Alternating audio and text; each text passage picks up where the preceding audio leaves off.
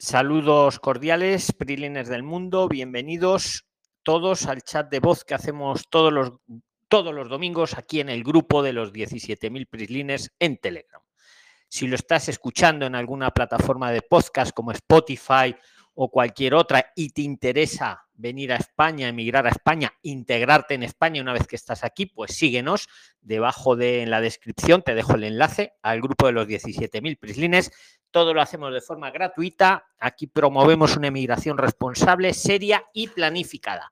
Entre todos aumentamos la inteligencia colectiva. Entonces ya te digo, para participar, como lo hacemos cada semana, en el grupo de los 17.000 prislines, que además allí estamos escribiendo las 24 horas del día, todos los días. Bienvenidos también a todos los que os estáis incorporando ahora mismo. Y, deciros que esto siempre es en vivo, en directo, se está grabando y luego tal como se ha grabado, se, sube a las plataformas de podcast, ya digo, en Spotify y otras, que no sin ningún tipo de edición, ni postproducción, ni nada, tal cual. Inteligencia colectiva pura y dura. Brilina, yo sin más dilación, bueno, yo os hablo de Madrid, desde Madrid, soy Luis eh, de Prisline y cada uno de vosotros estáis en algún lugar del planeta. Muchos ya estáis en España y otros vais a venir. Entonces podéis tomar la palabra el primero que quiera, los demás nos silenciamos para escucharle y entre todos, pues vamos resolviendo dudas, que es de lo que se trata, ¿no? Inteligencia colectiva. Bienvenidos todos. El primero que quiera tomar la palabra, la puede tomar. Buenos días, buenas tardes. Hola, buenas noches.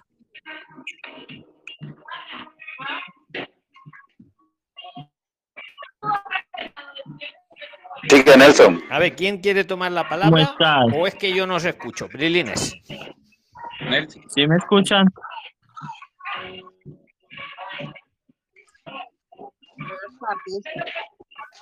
se te escucha. ¿Me escuchan? Sí, sí. sí, se escucha. Perfecto. ¿Quién va primero, Nelson Guevara o ¿quién, Mauro? ¿Quién toma la palabra? Es que no se escuchaba, perdonadme.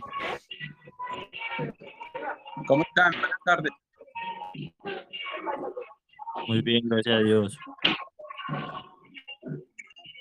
Bueno, Nelson, hable. Lo escuchamos. Que, que silencien los micrófonos. Qué pena, buenas tardes.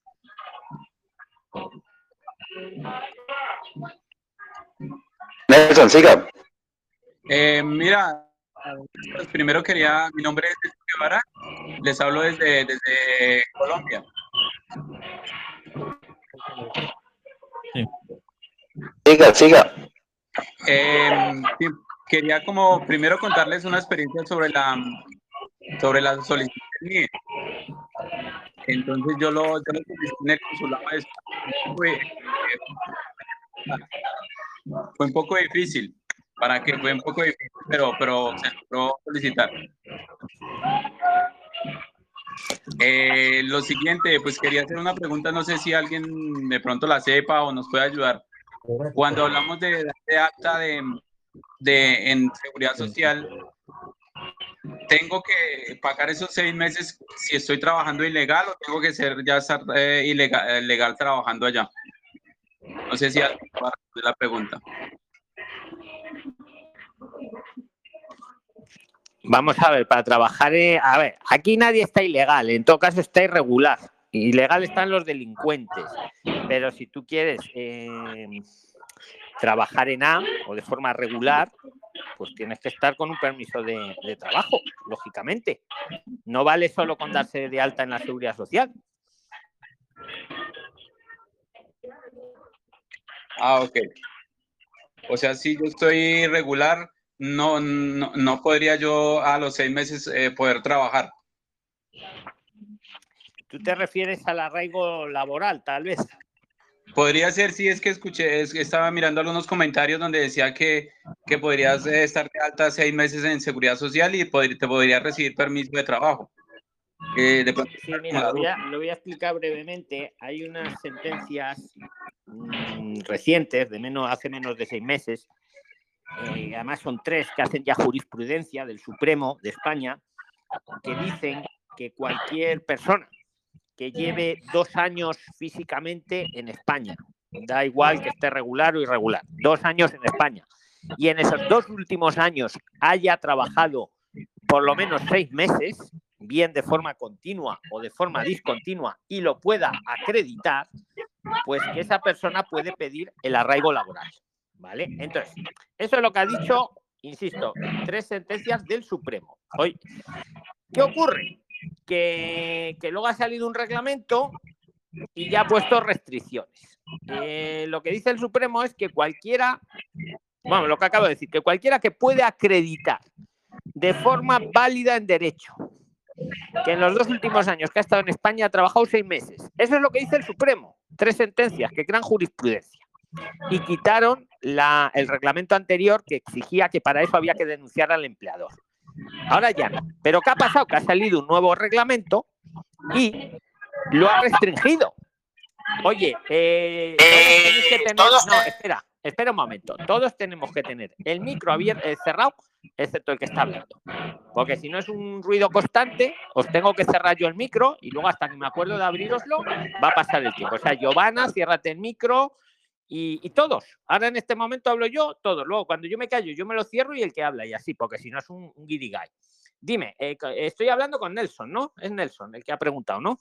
¿O quién es el que ha Sí, preguntado? don Luis. Sí, don Luis. Nelson, sí, señor.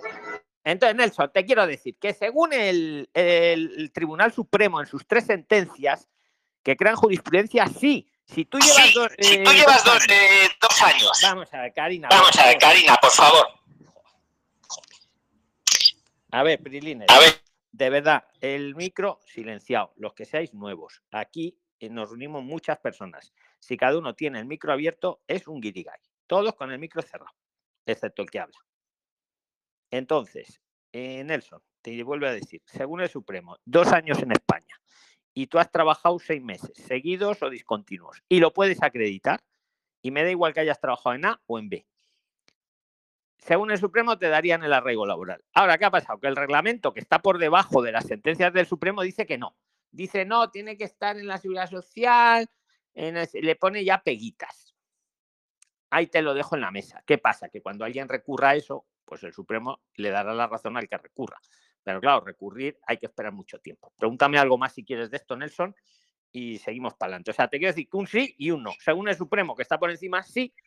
Según el reglamento, pues no. Entonces tú lo vas a presentar, te lo van a denegar, te va a tocar recurrirlo y volverlo a recurrir. Y cuando llegues al Supremo, el Supremo te dará la razón. Pero eso pueden pasar años. ¿Vale? Eh, muchísimas gracias, Luis. Esa era la duda. No sé, pues vas bien, vas bien orientado, pero por desgracia el reglamento no obedece al Supremo. Y, y falta que algún valiente lo, re- lo recurra, como hizo una emigrante. El anterior reglamento, una, emigrante lo recurrió a eso. Tardó 10 años en resolverse, pero al final le dieron la razón al emigrante. Y por eso quitaron el antiguo reglamento.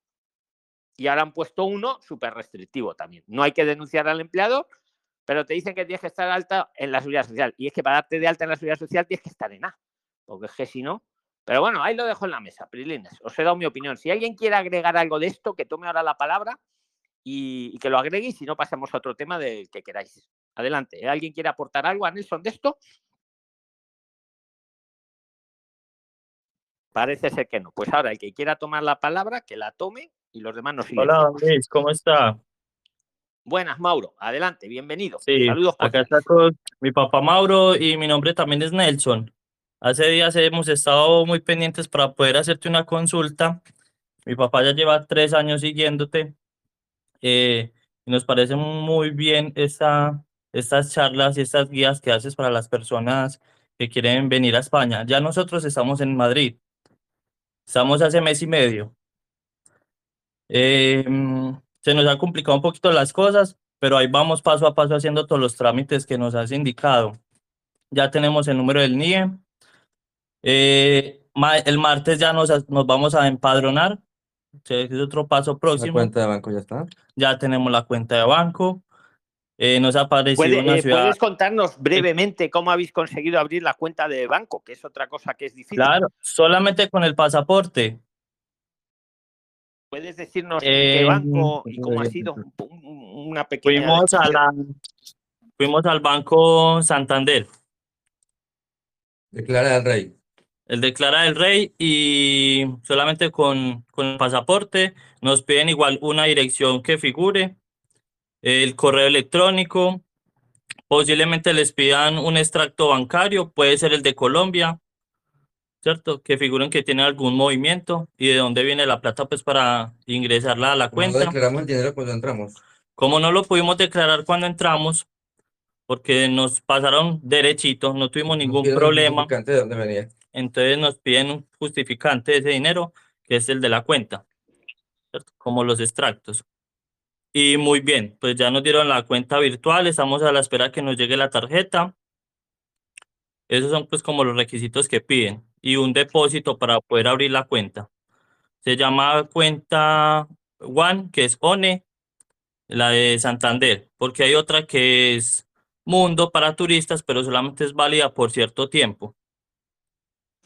Eso, ese detalle hay que decirlo, efectivamente, porque en algún vídeo algún PRIXLINER habló de la cuenta Mundo del Santander, que está muy bien también porque te la abren con pasaporte, pero como bien acabas de remarcar, dura un tiempo. Efectivamente, tiempo, luego te la cierran. ¿Sabes tú cu- cuánto dura esa cuenta para que los PRIXLINERS lo, lo sepan? Porque tie- es La una cuenta trampa, es una cuenta trampa, Sí. Te la abren, pero luego te la cierran.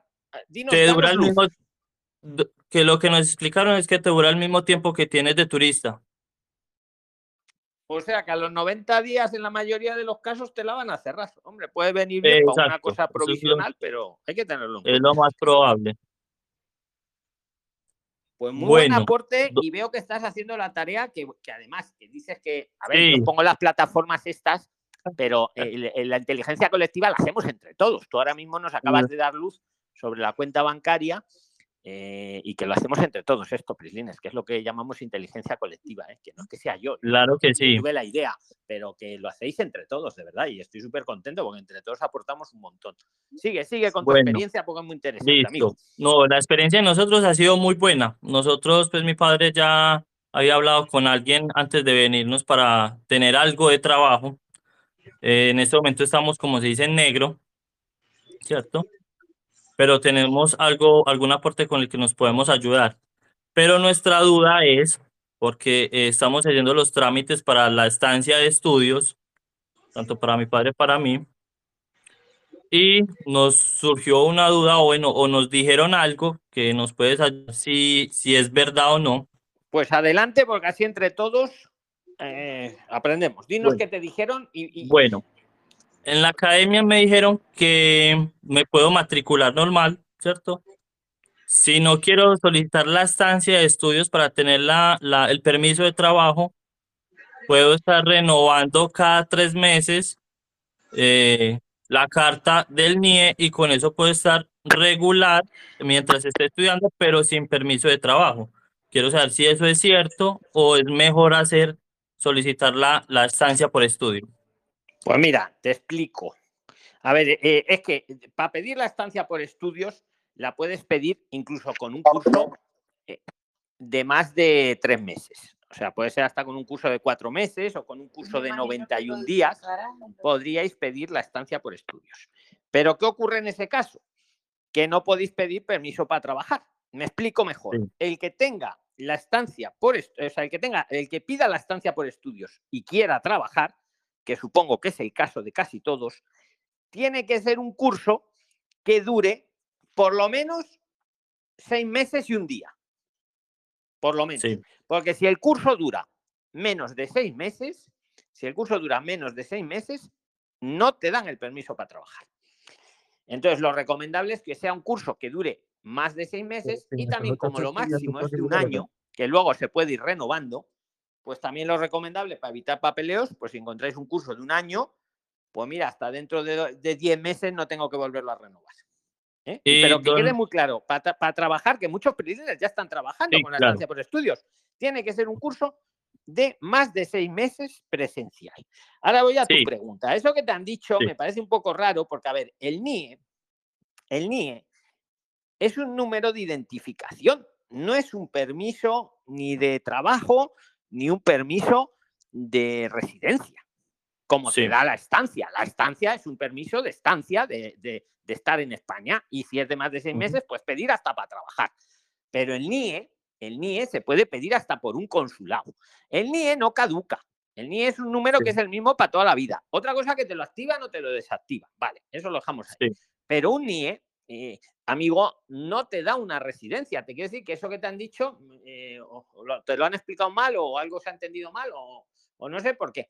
Aunque tú el NIE eh, sea el NIE, primero que te lo dan para siempre. Otra cosa es que, que la residencia te caduque. Eh, el NIE que irá asociado a lo mejor ahí, pues va con la residencia, pero el NIE por sí solo, de verdad que, no, que os quede claro, el NIE no da residencia ni da permiso de trabajo, es un número de identificación. Oye, yo me quiero comprar una casa, me quiero comprar un carro, me quiero incluso abrir una cuenta bancaria, pues te piden el NIE, ¿vale? Eh, eh, pero, pero el NIE no te da un permiso para residir. Ni para Perfecto. Don, don Luis, otra pregunta. Entonces, por decir, un ejemplo, el curso dura menos de los seis meses o los seis meses. Durante, mientras esté estudiando, está regular, ¿cierto? Sí, siempre que te hayan dado la estancia por estudios gracias a ese curso. Y eh, escúchame, que dura. Sea menor o sea superior a, los seis eh, meses. Ahí voy, ahí voy. A ver, mientras estés estudiando, está regular, aunque sea menor a seis meses. La diferencia que sea menor o mayor de seis meses eh, es que si es mayor de seis meses, podéis pedir permiso para trabajar asociado a esa estancia de curso. Pero si es menor también podéis residir, pero no trabajar en A. Ojo, trabajar en A, que tú mismo nos has dicho que estás trabajando en B. Sí. ¿Has podido encontrar trabajo en B? ¿Nos puedes dar alguna pista? No digo que trabajéis en B, disclaimer legal, porque, claro que sí. Eh, pero alguna pista para algún PRIXLINER desorientado. Bueno, la cuestión es que mi papá es florista eh, hace más de 30 años, ya 40 años prácticamente en flores. Él es florista, él es florista profesional en Medellín. Eh, ha organizado muchos eventos, muchas cosas. Y desde hace tres años él ha venido averiguando cómo es la cuestión de las, de las floristerías acá, de los eventos, de las fiestas. Y vimos con una floristería en la cual también son colombianos. Y le dijeron una vez a mi papá, pues que cuando estuviera en Madrid, que los visitara. ¿Cierto? llegamos, los visitamos y, no, y tenemos la fortuna que nos aceptaron a los dos. Mi papá está en la parte de decoración, yo estoy en la parte de reparto. Eh, y llevamos pues este mes y medio trabajando de esta manera, ¿cierto? Pues enhorabuena. No tengo más que felicitaros a, tu papá y a ti, porque, porque aparte de estar haciendo la tarea para quedaros regulares, pues estáis trabajando, que al final es lo más importante, porque muchas veces es un agobio que llegas con los ahorros, pero es que aquí el dinero se va volando, se va volando. Bastante. Aquí sí. Y, hombre, y si uno tiene una fuente de ingresos aquí, pues ya por lo menos va, se va equilibrando. Pues, bueno, don Luis, dos preguntitas más para terminar. Este, entonces, eh, si el curso es menor de los seis meses, así no tenga el permiso de trabajo, igual hay que presentar a extranjería eh, la solicitud, ¿cierto? Cierto, siempre hay que solicitar en extranjería la solicitud, aunque sea de menos de seis meses o de más. Listo. Y, una vez. pero espera un segundito de esto, que es muy importante. Tiene que ser el curso de más de tres meses. Puede ser de tres meses y un día. ¿Vale? Perfecto. Y lo otro, una vez por decir terminó ese curso, volvió y empezó a hacer otro, vuelve y lo presenta y mientras esté estudiando va a estar regular, así no tenga el permiso de trabajo. Así es, así es. Eso sí que es correcto. Si el curso es de menos de seis meses, aunque no puedes pedir permiso para trabajar en A, pero sí lo puedes ir renovando. Por ejemplo, un curso de cuatro meses se acaba, otro de cuatro meses, otro de cuatro meses, o incluso luego uno de un año, que sería lo máximo, Listo, porque ese sería para mi padre. Ojo, y ahí sí podéis completar los tres años y pedir el arraigo laboral. Hoy, no, perdona, el arraigo social a los tres años, que vais empalmando concursos, concursitos de estos. Otra opción, según el Supremo, lo que decíamos al principio, a los dos años, y si encima si habéis trabajado en la floristería, aunque sea en B, según el Supremo sí os podrían dar el arraigo laboral a los dos años, pero según el reglamento de extranjería no ahí hay como una disociación entre lo que dice el Tribunal Supremo y lo que dice el reglamento que está por debajo. Pero vamos, camino seguro, va renovando cursitos y a los tres años pedís el, arraigo social, que ya es una residencia. ¿vale? Y este primer curso sí debe ser antes de los 30 días que nos quedan todavía de turistas. Así es, tiene que ser antes, para decirlo exactamente, a- antes de los 60 días desde que habéis llegado a España. Ujú. Y que os queden, como Perfecto. venís de Colombia, tenéis 90 días. Pues tenéis que dejar un plazo de 30 días para que os Sí. responda extranjería. O sea, antes de los 60 te- días desde que llegasteis. Y una cosa Sí, tenemos importante, 15 días para, tenemos ya 15 días más para hacerlo, presentarlo.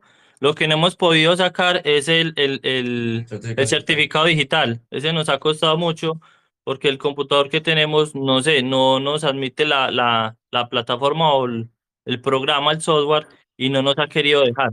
Entonces, te no intento ayudar rápidamente, te intento ayudar. ¿NIE tenéis? Sí, ya. Joder, pues con el NIE lo tenéis todo. Escúchame, el certificado Sí. digital también se puede sacar con el móvil. Hay una aplicación, por lo menos para Android la hay. Para Sí. iPhone no lo sé. Hay una aplicación que la tienes en el grupo de los 17.000 prislines, en el que estamos hablando ahora. Te vas ahí a archivos.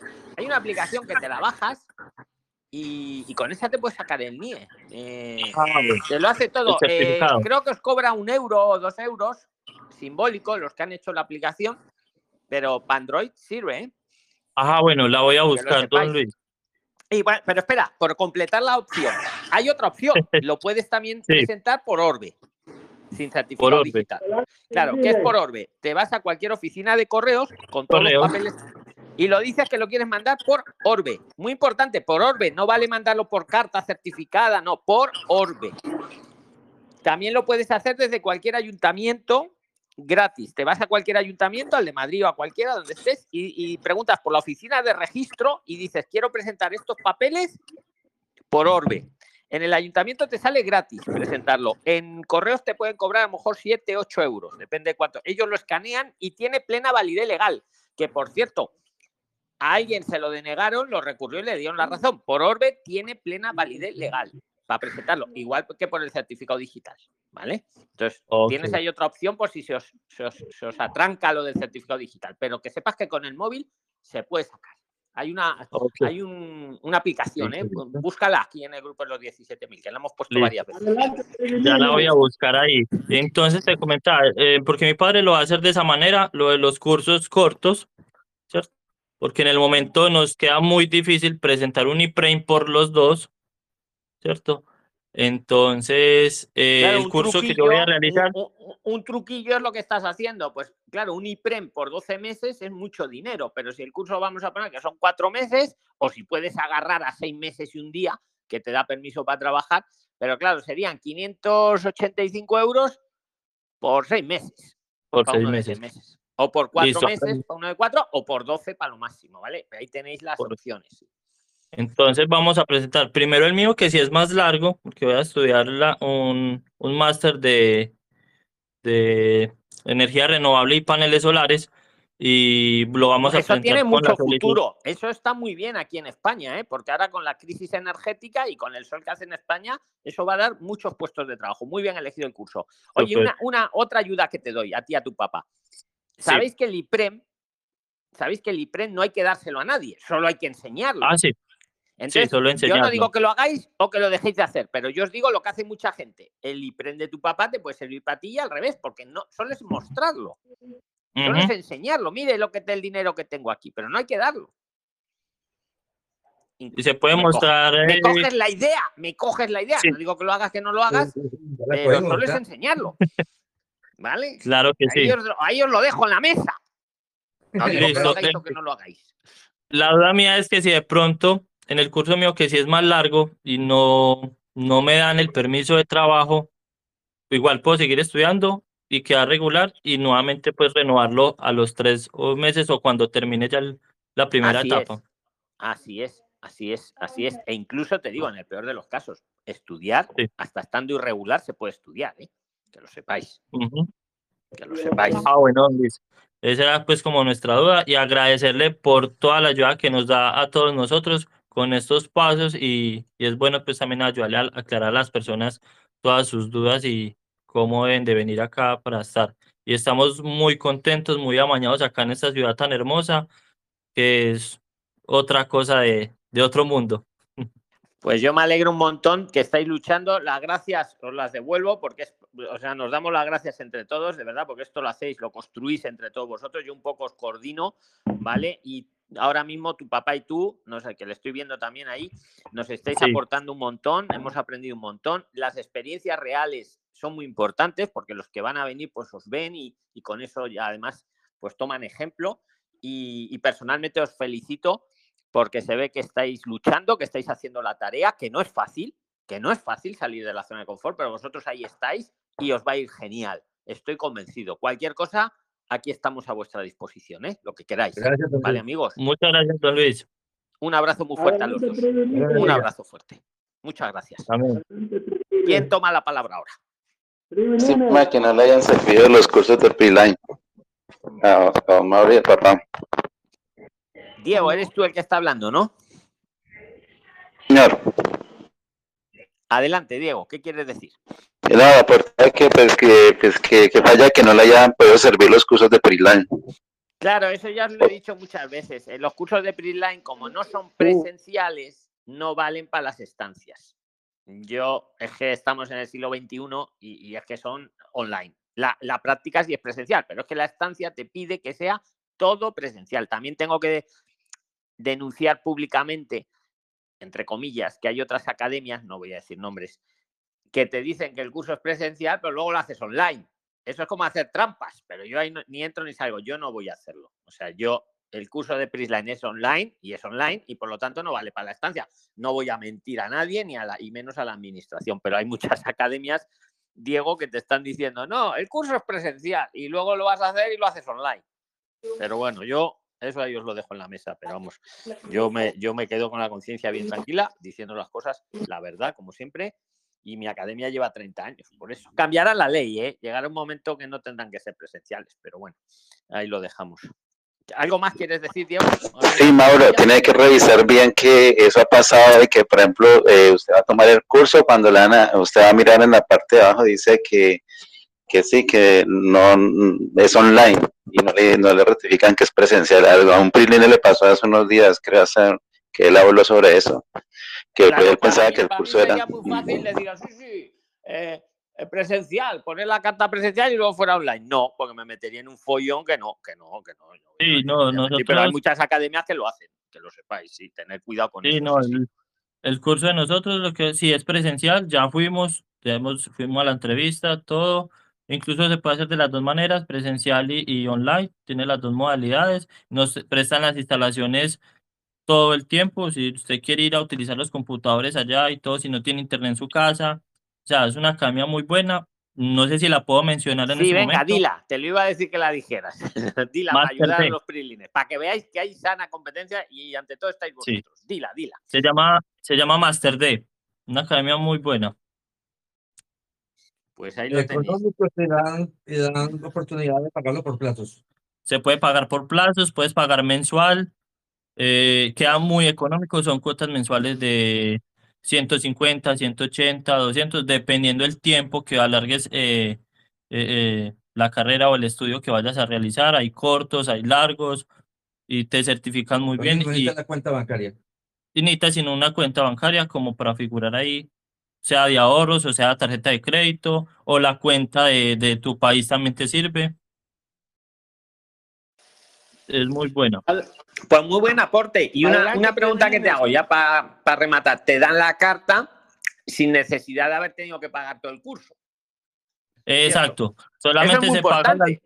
Claro. se paga solamente la matrícula, que la matrícula equivale al primer mes de, al primer mes de, de, de curso y te entregan la carta y te hacen todo y se meten todos los papeles. Pues eso es muy importante que lo tengáis todos en cuenta. Muy buen aporte porque hay algunas academias por ahí que te dicen, no, no, me tienes que pagar los 2.000 euros de todo el año o lo que sea para que te hagan la carta. Muy importante esto Sí. que acabas de decir. Incluso, incluso, don Luis, en esta academia, por decir, si tú escoges estudiarla a los, a- eh, terminarla en seis meses y pagarla en seis meses y pagas el primer mes en esa cuota y de pronto tienes alguna dificultad económica o necesitas alargarlo a más plazo para que te quede más suave, te permiten alargarlo más para que le quede mucho más cómodo. La más bajita. Pues me parece muy bien, oye, hay que quitarse el sombrero y está bien que lo hayas dicho para ayudarnos entre todos y, y- y cuéntanos, irnos contando, Sí. ¿vale? Según va- Sí. van pasando los meses y eso lo pido a todos, ¿vale? Es importante que, que sigáis reportando. Aquí estamos las cada, todos los domingos, ¿vale? ¿Quién más personas quiere tomar la palabra? Venga. Ah, bueno, don Luis, Don Luis, aprovecha. don Luis. Otro aporte, don Luis. Acaba el Luis. Venga, sí. Espera, espera, que Por va a los seguir el aporte. Por los prilines que están ya de pronto acá en Madrid, hay una cafetería que está solicitando, Una pers- rodilla, se llama Rodi- rodilla. Rodilla, Eh, está solicitando personal para los que Yo- quieran trabajar. Pusimos el aviso por el, por el grupo de los 17 mil prelines. En el grupo de los 17.000 publicamos el, el anuncio. Pues Prilines, ya sabéis, los que queréis trabajar en rodilla, que además es muy buena cadena de, de, la De conozco, de cafeterías. cafetería. Una panadería, una panadería, un café o algo así. Pues, Cafetería, pues genial sí. todos los aportes que estáis haciendo. Listo. Muchas gracias. Una pregunta, qué pena, en rodilla y piden, eh, o sea, que esté legal o no importa que sea regular o irregular, no piden papeles o... Hombre, Diego, pienso, pienso que pedirán que esté, todos los trabajos que sean de cara al público, generalmente te piden que esté regular, porque si no se les cae el pelo a ellos. No, no lo sé, ¿eh? No, no, no sé el caso de rodilla, pero pienso que sí que pedirán Ah. que esté regular. Hombre, y es que, es que si no se les pueden poner una multa a ellos gorda. Adelante, el que quiera que tome la palabra, venga, hablar incluso entre Luis. vosotros, hablar incluso entre vosotros. Yo estoy aquí escuchando, pero, Don pero Luis, una uno, pregunta. ¿eh? los demás nos silenciamos. Don Luis, una pregunta. Venga, Edwin, adelante. Sí, sí, Eh, adelante, Edwin. Qué pena, don Luis. eh, yo llegué hace 20 días acá a Madrid. Estoy hablando con Susana, que es una de los que trabajan en a los cursos de Press Leader.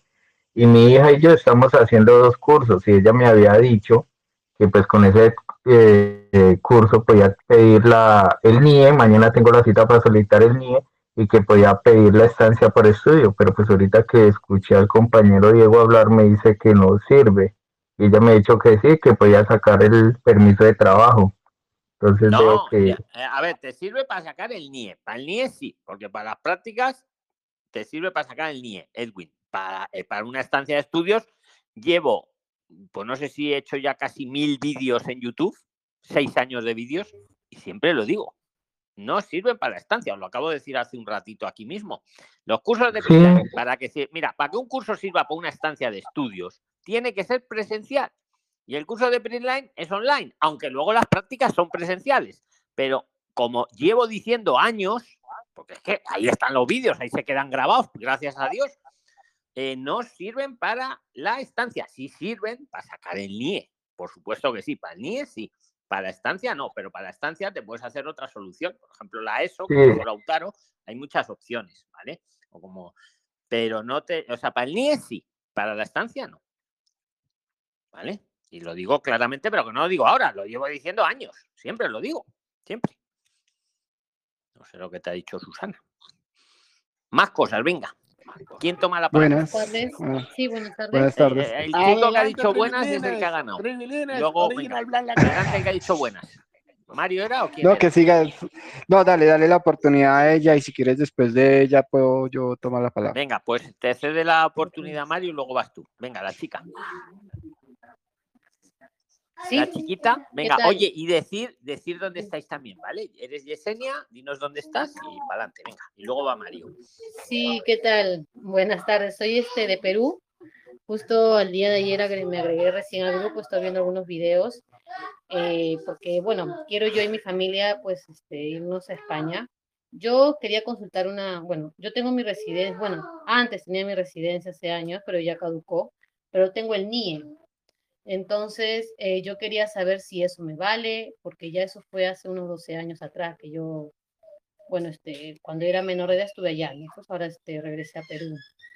Pero quería saber si ese NIE me vale o no. Pues mira, el NIE, como siempre os digo, es para toda la vida, pero supongo que ese NIE te lo darían con algo, ¿no? Con alguna residencia o con algo que habrá caducado.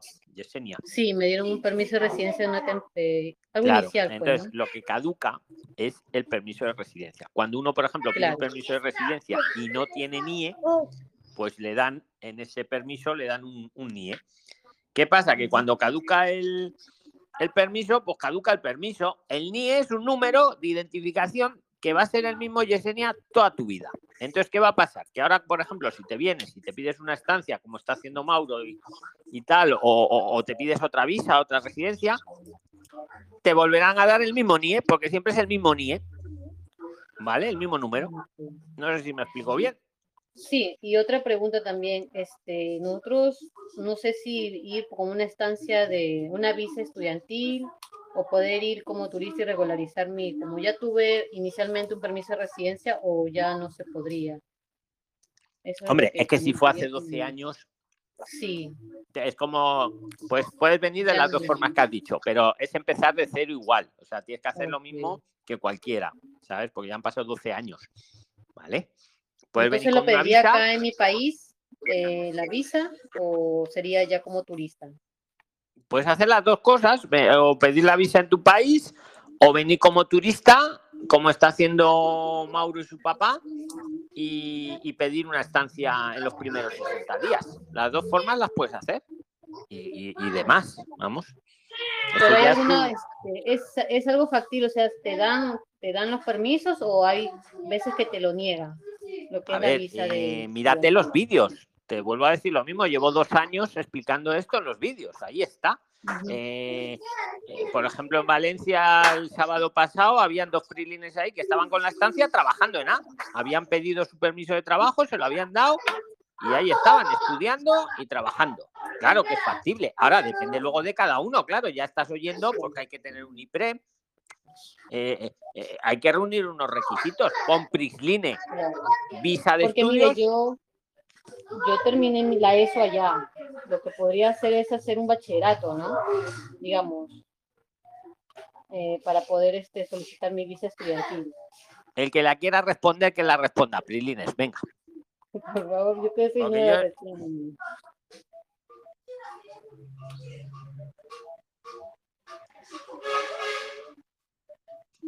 Yesenia, mírate los vídeos y vente el próximo domingo, ¿vale? Que es que las preguntas que haces son muy, muy básicas, ¿vale? No te podemos resumir a eh, horas de vídeo. Señor en Luis, cuando pueda.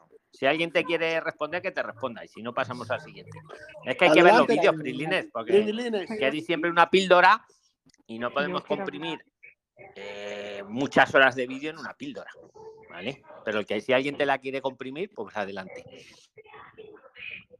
Adelante, Tribilines. Hola. ¿Aló? Hola. Bueno, Mario, te toca, venga. Creo que era Mario el que le cedió la palabra a Yesenia, Sí. ¿no? Venga, ¿Cómo adelante, está? Mario. Mira, yo, yo estoy todavía en Colombia, ¿sí? Mis proyectos es poderme ir ahorita entre septiembre, agosto, septiembre. Yo voy a viajar como turista, ¿sí? Pero de los videos tengo una duda eh, con el tema del asilo. No Si yo llego a pedir un asilo, ¿me escucha? ¿Ahora sí me escucha? Sí, te estamos escuchando perfectamente. Ah, ok. amigo. Venga. Entonces, eh, dentro de uno de los videos, cuando mencionaron el tema del asilo, se mencionó de que cuando yo voy pido el asilo, bueno, la pregunta es, ¿cuánto tiempo yo tengo para, después de yo pedir el asilo o la cita o que me den la carta blanca para poder trabajar? Porque es que me indicaba, o no sé si entendí mal, que tocaba esperar seis meses para poder trabajar. Pues mira, esa pregunta me gusta más, porque se ve que has trabajado los vídeos y, y sobre las dudas que a todos nos quedan viendo el vídeo, preguntas. Claro, eh, esa pregunta sí me gusta. Pues te la aclaro rápidamente. Efectivamente, Mario, tú quieres pedir asilo. Te hacen Sí, dos eh, digamos. Te ha- sí. te hacen- mira, te voy a decir el- el- rápidamente. Te hacen dos entrevistas. Te hacen una entrevista en la que tú dices que vas a pedir asilo, y ya te dan un papel provisional que le llaman manifestación de voluntad. Y luego ya haces una segunda entrevista donde ya cuentas pues lo que, por qué lo pides, qué te ha ocurrido, y ahí ya te dan el NIE, si todavía no te lo has sacado, te dan ya un NIE, y en ese papel que te dan ya te dice a los seis meses, desde este momento puede usted ya trabajar en A.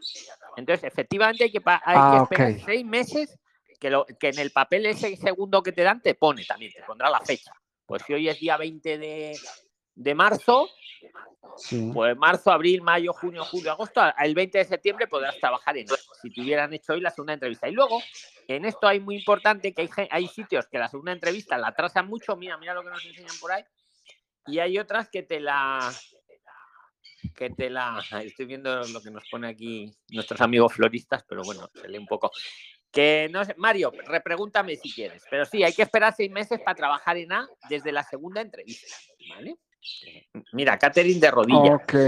lo del O trabajo. sea que esos seis meses prácticamente está uno por la cuenta, por la cuenta de uno, mientras sale el tema de la, del asilo. Así es, esos seis meses está regular, puedes residir, pero no puedes trabajar No en puedo A. trabajar. En A, en. A. En B, Sí. en B no es delito trabajar. Hay otra no opción, hay otra opción, hay otra opción que había pensado mucho, era sobre la ESA. Esa sí, digamos, al yo realizarla, puedo inmediatamente pedir el, el, la- el permiso de trabajo. Sí, a ver, sí. Lo que pasa es que tendrías que hacer una cosa o la otra. Si tú, por ejemplo, te matriculas de la ESO, No, son, son Ay, dos, dos opciones. Son antes de, digamos que lo que estoy haciendo yo es antes de estar allá, ya mirar, digamos, plan A, B, C, D, lo que sea, ¿sí? Que haces muy bien. porque haces pues muy bien. Eso obviamente, es lo- eso es obviamente no, no me va a ir solo, no me va a ir solo si me voy con, con toda mi familia y pues eh, realmente el tema laboral o el tema de trabajo es el que más primordial necesitamos para poder sostenernos. Entonces, por Pues ejemplo, el te tema del asilo nos, mira, si quieres trabajar rápido, por ejemplo, nuestros amigos floristas los, no tienen que esperar seis meses. Ellos ahora van a presentar el curso y, y si es de más de seis meses ya pueden pedir el permiso para trabajar sin esperar los seis meses. Claro, uno que sí, pide asilo pero tiene que esperar. Eh, ojo, Sí. y- pero insisto en lo mismo, Mario. Esperar para trabajar en A, que hay mucho trabajo Sí. en B, que nuestros amigos están trabajando en B. Ojo, no digo que lo hagáis, siempre os hago el disclaimer legal, pero que, que- que- mira, las empleadas de hogar, las que cuidan ancianitos, sean españolas o sean de fuera, el 90% están trabajando en B. ok. Pero así os lo digo, ¿eh? Pero aunque tengan papeles, que lo. Serían opciones, serían, serían buenas opciones, pero pero, por ejemplo, el tema- que el a trabajar tema- de mesero, Mario, el que va a trabajar a lo mejor en el rodilla de mesero, pues ahí sí que tiene que estar en A, porque el que está de cara al Sí. público, pues les puede venir una inspección de trabajo y se le cae el pelo a rodilla. Pero, pero el que está trabajando un ancianito, cuidando una casa, ¿quién le va a ir a mirar ahí? Entonces, yo he hecho muchas entrevistas, incluidas españolas, y, y- y- y trabajaban en B, porque les salía más barato a todo el mundo. Pero vamos, yo os lo dejo en la mesa para que tengáis las opciones. Y Mario, también tengo que decir una cosa, disclaimer legal. El que pida asilo, que lo pida porque de verdad lo precisa. No, lo pide, no es una figura Re- re- migratoria. realmente, no, no, no, no, lo tenemos claro, pero realmente, pues no sé, lo que me ha dado a entender, el tema del asilo casi siempre lo niegan y lo que hace es poderme tener un tiempo ahí hasta que yo pueda tener un arraigo social. Efectivamente, No sé si estoy- Mario, no sé estoy- tocado- No sé si estoy mal. No, no, al revés, estás muy bien has tocado un tema clave y me gusta que lo toques porque aprendemos todos. La clave que vaya a pedir asilo porque preci- lo precisa, pero tiene que tener en cuenta cuánto están tardando, porque no es lo mismo que te tarden en responder tres años, que mira, aunque me lo denieguen me da igual porque me pido ya un arraigo social, que me respondan en tres meses, que para eso, mira, para eso me pedía una estancia. Buen dato, Sí. Mario. Es muy bueno que, y- que pongáis esto en la mesa. Los tiempos que Sí, tardan porque- en responder.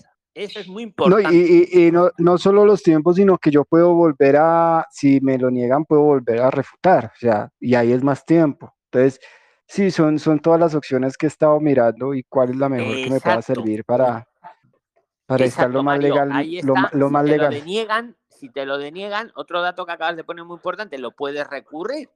Y ahí a lo mejor casi Exacto. seguro que ya te plantas en los tres años. Y si lo recurres, pues a los tres años pides el arraigo. Entonces todo esto lo tenéis que valorar individualmente cada uno, pues, pues con todo. O sea, me espero seis meses para trabajar en A, no, etcétera, etcétera. Pero muy bien, muy bien. Veo que hay nivel aquí, en, en Mario. Veo que hay nivel, veo que estás haciendo la tarea. Y realmente, mire, realmente Que le el quiera aportar, tema, que tome pues, la palabra también, ¿eh? De verdad, ahí sin pedir permiso. El que- Sí, que quiera hablar también quería como- Hola Mario, te- sí, dime, dime. Eh, también te quiero recordar cómo estás. Mira, habla con Jonathan. eh, yo ya pedí el asilo. Eh, te quiero recordar, Sí. eh, cuando tú vas a pedir el asilo, tienes que tener en cuenta que los seis meses de trabajo que te dan es a partir de la fecha que te dan el número de NIE, no a partir de que tú llegues a España, ¿no? O sea, tú llegas, pides No, la no, sí, cita del ya. asilo y tienes que tener en cuenta eso, ¿no? O sea, seis meses después de que tú te, a- de que a ti te den el NIE, ¿no? Sí, ese sí ya lo había tenido claro. Digamos que lo- tenía mi duda ayer y ya hoy está aclarado. Sí, o sea, yo tengo que esperar seis meses. O sea, para que pueda tener pues la oportunidad de trabajar en A. Eh, el tema, por ejemplo, ya que sacaron ahorita el tema de los de los cursos de Pressline, realmente es que yo les veo es como la facilidad de tener la opción de conseguir un buen trabajo, ¿no? No sé si, porque por las prácticas. por alusiones te digo que sí, esa es la clave, porque con las prácticas te vamos a Porque meter en un realmente- sitio a hacer prácticas, Exacto. claro, y, y- y el empleador, si tú haces bien las prácticas, ¿a quién va a contratar? Luego cuando necesita Sí. gente para trabajar, pues a Mario que le conoce porque estaba ahí haciendo prácticas. Es que está claro. O sea, es que es lo que Es hacemos, que- es pero lo que- hacemos desde- lo- Mario, lo hacemos desde hace 30 años, ¿eh? Con Es que, realmente- con extranjeros y con todo el mundo. que es No, lo- no, es lo que hace claro. mi academia. Pero vamos, yo no. ¿Esa me- cuál es la gordita que eh, eh, cosa peina? Dime. Una gordita cuadrada que, que Wendy peina. Jordi, se No, te no, oye no, muy no. bajo. Sí, sí. Decías algo, Bueno, Luis, no, pero, pero súper, o sea, listo, yo ya más o menos tengo todo es más claro el tema de, de- del asilo, pues son las opciones que pueden haber. Y pues Claro. no, los escucharé a ver qué más hay, qué más se puede Sí, hacer, porque exacto, pues pero lo- realmente, lo, tienes bien planteado. Todas las opciones veo que las tienes bastante claras, Mario, y muy bien. Luego la decisión final, pues claro, la tiene que tomar uno, y más si viene con la familia. Pero, sí, pero efectivamente, hombre, a mí me anima ver a nuestros amigos floristas que están trabajando. ¿Qué quieres que os diga? Eso, Por es un mi papá ejemplo. tiene otra Claro. pregunta, si, si se puede ahorita, don Luis. Sí, sí, tomad la palabra. Si yo un poco os modero un poco, eh, venga, hablar, hablar. Sí, venga. hablar. Don Luis, en uno de los, en uno de los videos que usted hizo anteriormente, estaba hablando sobre la parte de eh, trabajo por cuenta propia. Usted habló en ese, en ese video que se necesitarían los 3.000 o algo para uno volverse autónomo. Uno se puede, la pregunta es, ¿uno se puede volver autónomo así esté irregular? Hombre, irregular no, porque volvemos a lo mismo, necesitamos un permiso de trabajo, pero con la estancia de estudios, si es de más de seis meses, sí, puedes hacerte autónomo, incluso montar una floristería, poner Plisline O sea, para eso es como montar una floristería. Claro, es que a, a Richito le iba de maravilla con su floristería, eh, os lo juro, ¿eh? Y él, lo único que él estaba en Barcelona y nos lo compone el Prisline Richito y, y No. lo vais a ver, y le iba de maravilla, o sea, Sí, total, ya lo investigué y está de lujo, Es que aquí las flores mm, nos gustan mucho a los españoles. O sea, bastante. Lo que, lo que no hemos podido averiguar, don Luis, es la otra parte, porque aparte de mi papá de ser florista, también importa flores allá en, de Ecuador a Colombia y, y a Bogotá eh, y a Medellín, pero estamos averiguando cómo es el trámite de exportación acá, en es- importación. de importación acá en, en Madrid, para recibir la flor desde allá. O sea, por eso pregunto si me tengo que volver autónomo o trabajar de cuenta propia para yo recibir la flor y poder distribuirla aquí. Así sería, para hacerlo en A. Y, ya no metemos en temas de importación, No, pues pues lo- hay que estar lo en que A. me dijeron es que tenía claro, que si ser en la- en autónomo aduana. o trabajar de cuenta propia. No, Sí, lo de la que importación ya está, ya está, Mira, ya está averiguado, eso ya lo tengo listo. Vale, pues habría que ser autónomo o montar una sociedad, que eh, los 3.000 euros que hablas es para montar una sociedad, pero es como el IPREM, no hay que dárselo a nadie, solo es enseñarlo. Es enseñarlo. Pero no son explico? el IPREM. Sí, ese es el IPREN. Eh, Ese es el IPREM. No, eso es para montar una sociedad en España, ya no solo ser autónomo, una sociedad limitada. Yo, por ejemplo, tengo una sociedad limitada, Prisline SL, es una sociedad que es una academia. Eh, yo no lo, yo lo tengo como sociedad, que es ma- luego más barato para los impuestos. Total, para montar una sociedad en España, que lo sepáis, hay que enseñar 3.000 euros, pero no hay que dárselo a nadie y tampoco hay que No. darlos en, escucha, y tampoco hay que dárselos en, en, en contado. Tú, por ejemplo, tienes un, un computador que ya vale mil euros, pues ya tienes mil. Mire, el computador son mil euros y aquí mil. dos mil. O sea, que lo sepáis. Y solo es enseñar. Y solo es enseñar. ¿Vale? Y, y Don para ser Luis, autónomo otra ni siquiera eso.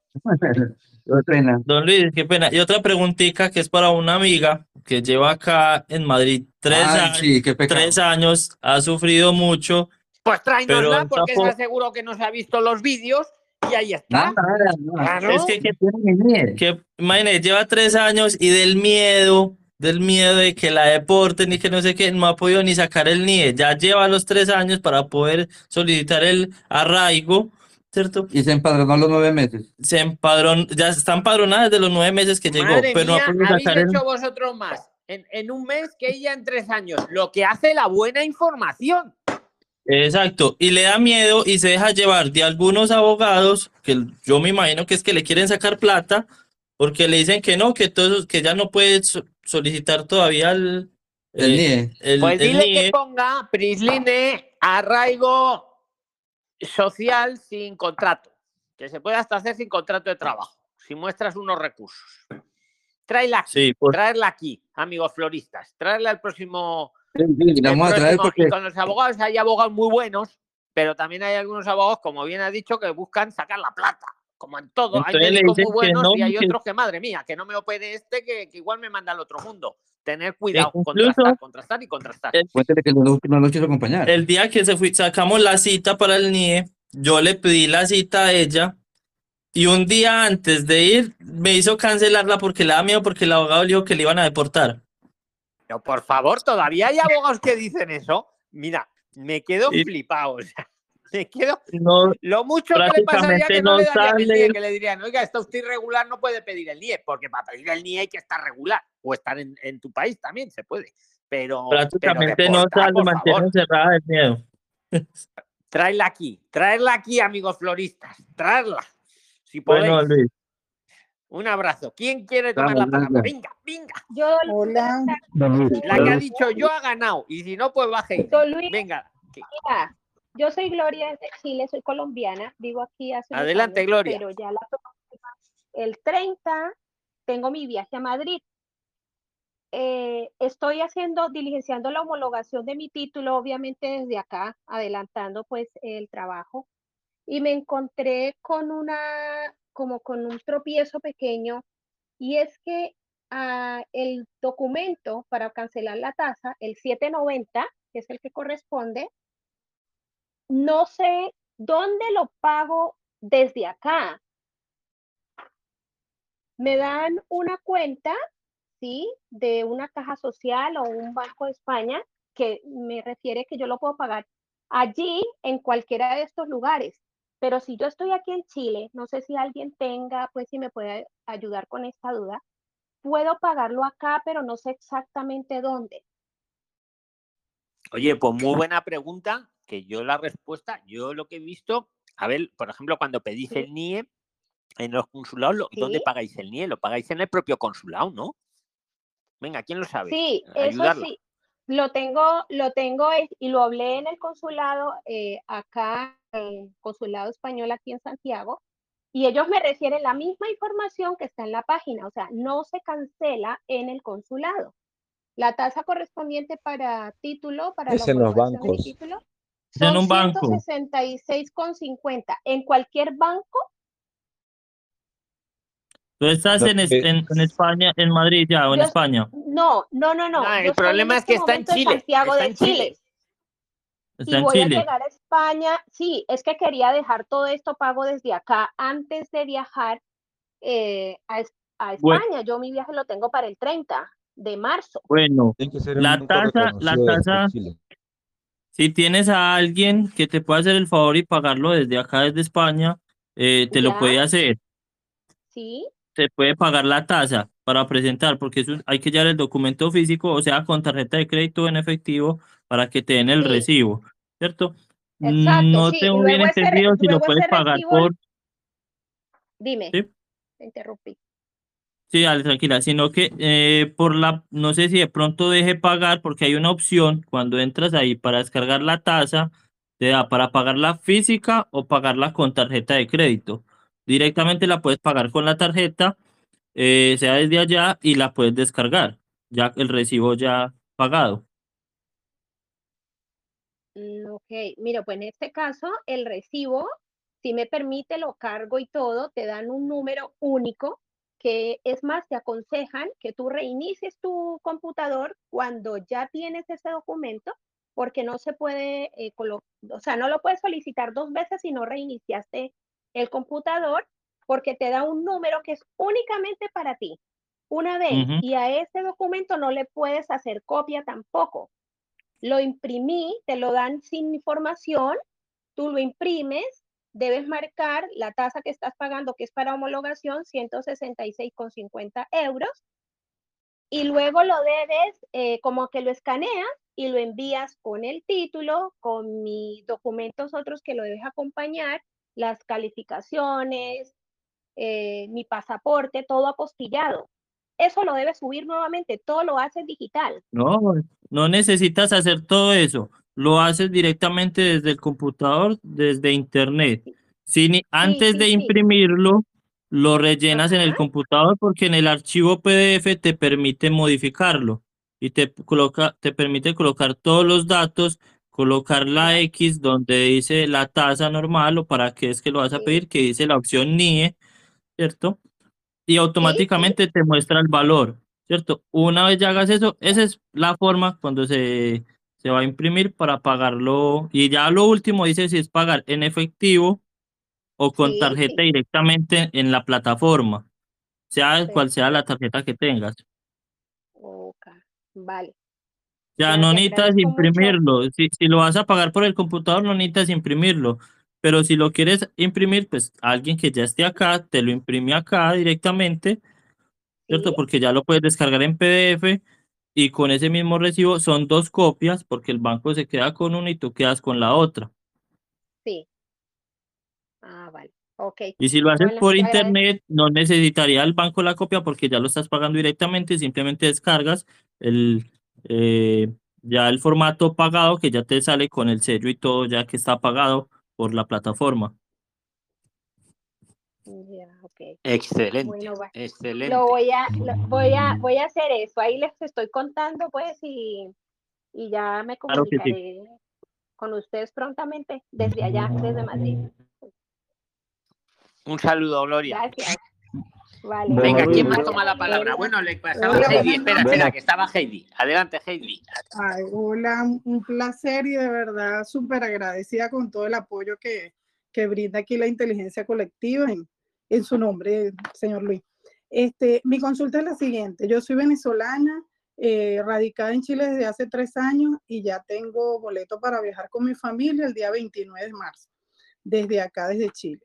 Este, ya he escuchado todos los videos de, de Prisline y todo la, eh, lo que se comenta por el grupo, de, en caso de que rechacen el asilo, este, llega la protección humanitaria y si eso no se da, bueno, cuáles serían las vías eh, alternas, que es el arraigo, ya todo eso lo, escuché. Este, eh, la consulta es la siguiente, yo tengo dos niños con TEA, con autismo, uno de 8 y uno de 16. Eh, quizás eso podría ser como parte del, del, del expediente de alguna manera que abren allá para, para agilizar lo de, lo de la protección humanitaria. Eh, he estado buscando a alguien del grupo que esté en las mismas condiciones que yo o que este, venga de un tercer país y haya tenido otra experiencia, porque lamentablemente este, con lo que eh, he tenido la oportunidad de comentar me dicen, no, no te la van a dar, la deniegan y no sé qué, y de verdad que es como eh, mucha incertidumbre cuando se va con niños de, en estas condiciones.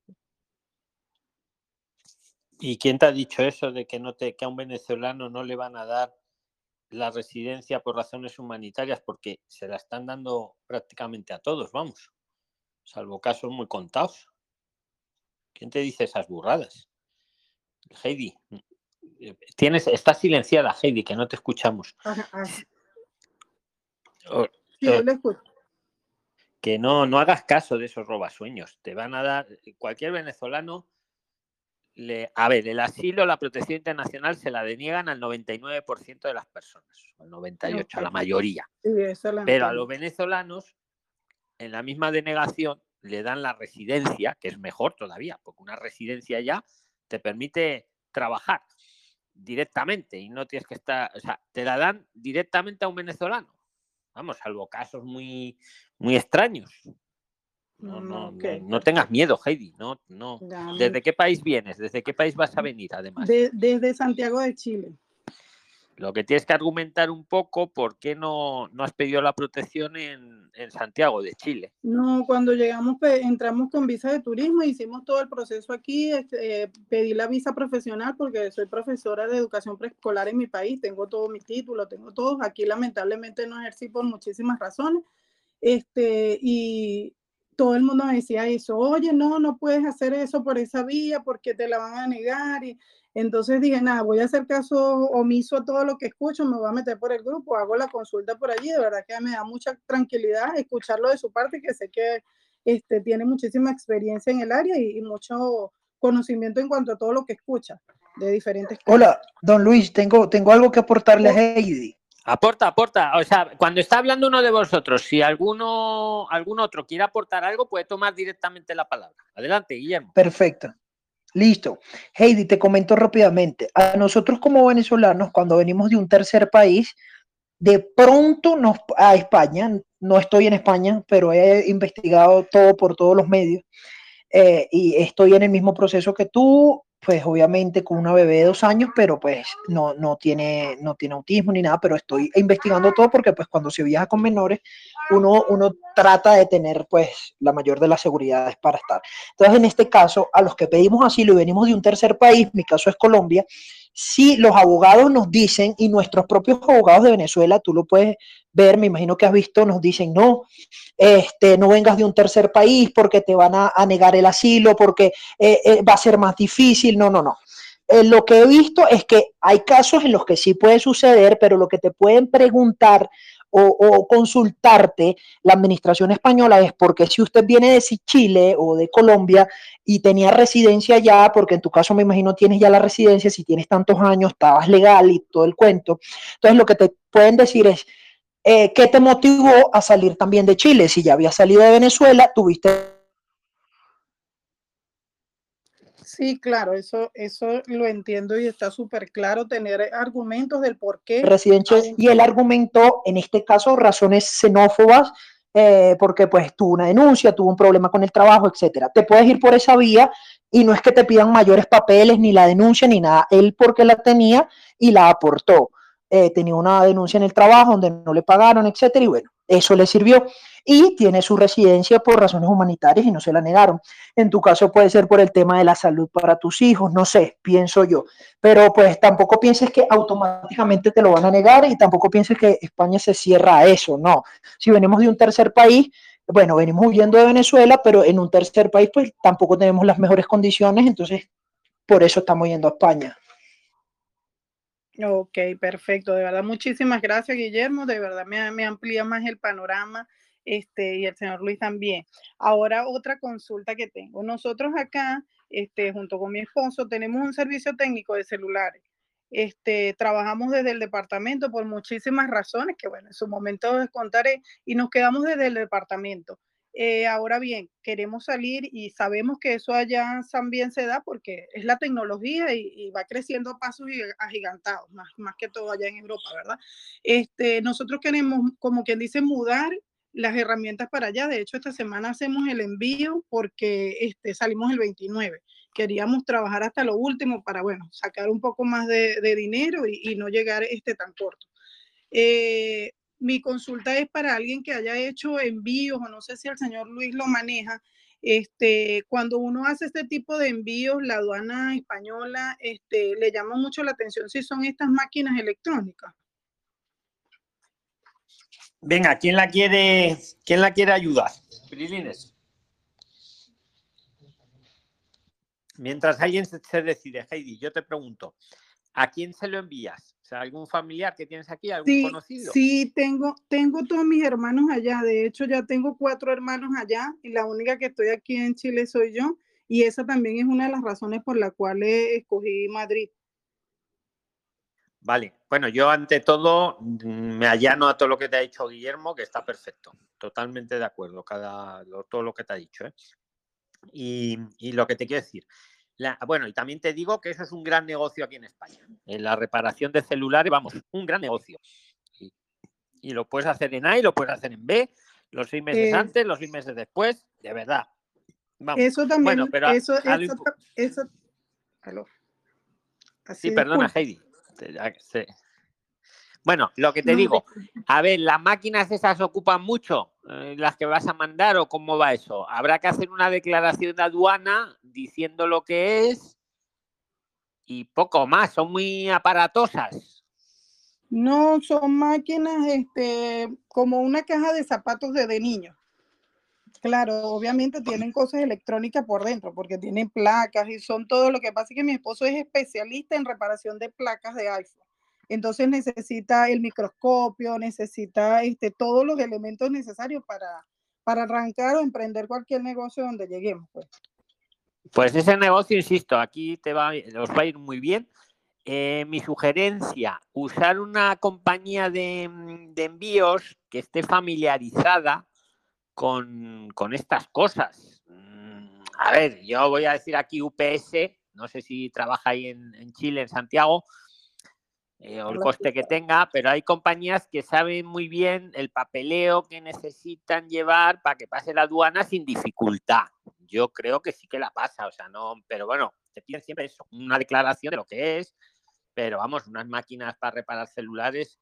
mm, Yo la, mi consejo sería una compañía de transporte que conozca el tema, que conozca el tema aduanero este, ¿vale? Pues teniendo bien el papeleo va a pasar rapidísimo. Si no, lo que ocurre es que los retienen ahí en barajas, que falta no sé qué, que falta no sé cuántos. Entonces, mm, hay compañías que saben bien de, de- de ese papeleo. y los de UPS en eso saben mucho. No sé si ya si no trabajan ahí. eh, en Chile no lo sé. Creo que sí, expreso. ¿no? ¿Sabéis quiénes son? Y si no, alguien. Ay, venga, ¿quién la quiere decir también algo más? Venga, Prilines, animaros. Federal Express, que es mundial, Fabián dice. Sí, es que se te oye un poquito mal, Fabián. Repítelo, porfi. Federal Express. FedEx. Exacto, FedEx, también FedEx, sí. Heidi, FedEx. Tienes que buscar una compañía que sepa bien, o sea, esto mismo dilo a la compañía que lo vas a enviar para que no haya ningún problema luego en aduana. Mm, Ok, Pero sí, yo creo que sí. y si tienen las facturas, mucho mejor. Ok, perfecto. Si Buena tienen las facturas, si tienen las facturas, mucho mejor.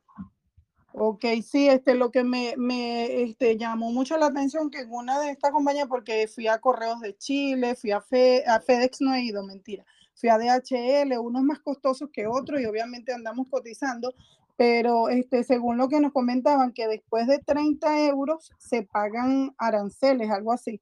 Y al ser tantas máquinas, una me recomendaba que la pusiera como que eran refurbi, como que fueran usadas, pues. Y realmente son usadas porque son las que hemos usado desde que, desde que iniciamos el negocio. Sí, pues ponlas como usadas, claro, que pagará menos arancel. Y es la verdad, además, sí, claro. Fabián, Y- que que saber más. de algo, don Luis. Sí, sí, por supuesto, desde San, San Cristóbal, desde la isla de San Ah, Cristóbal te. Adelante, Eh, mira, adelante. eh, mi- mira, cariño, mira. Eso de tú mandar maquinaria para allá, cualquier cosa, eso no tiene nada que ver. Porque tanto se envían de España para acá como de aquí para allá. Un ejemplo.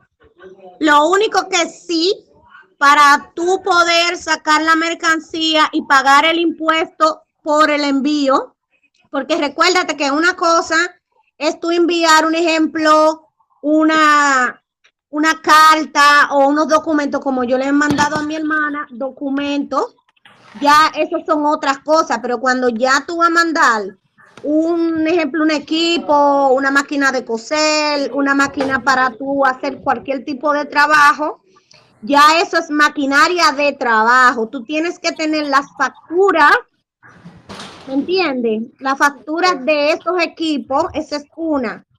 Si en dado caso no tienes esas facturas, tienes que ver cómo buscar y hacerle facturas a esos equipos. ¿Por qué?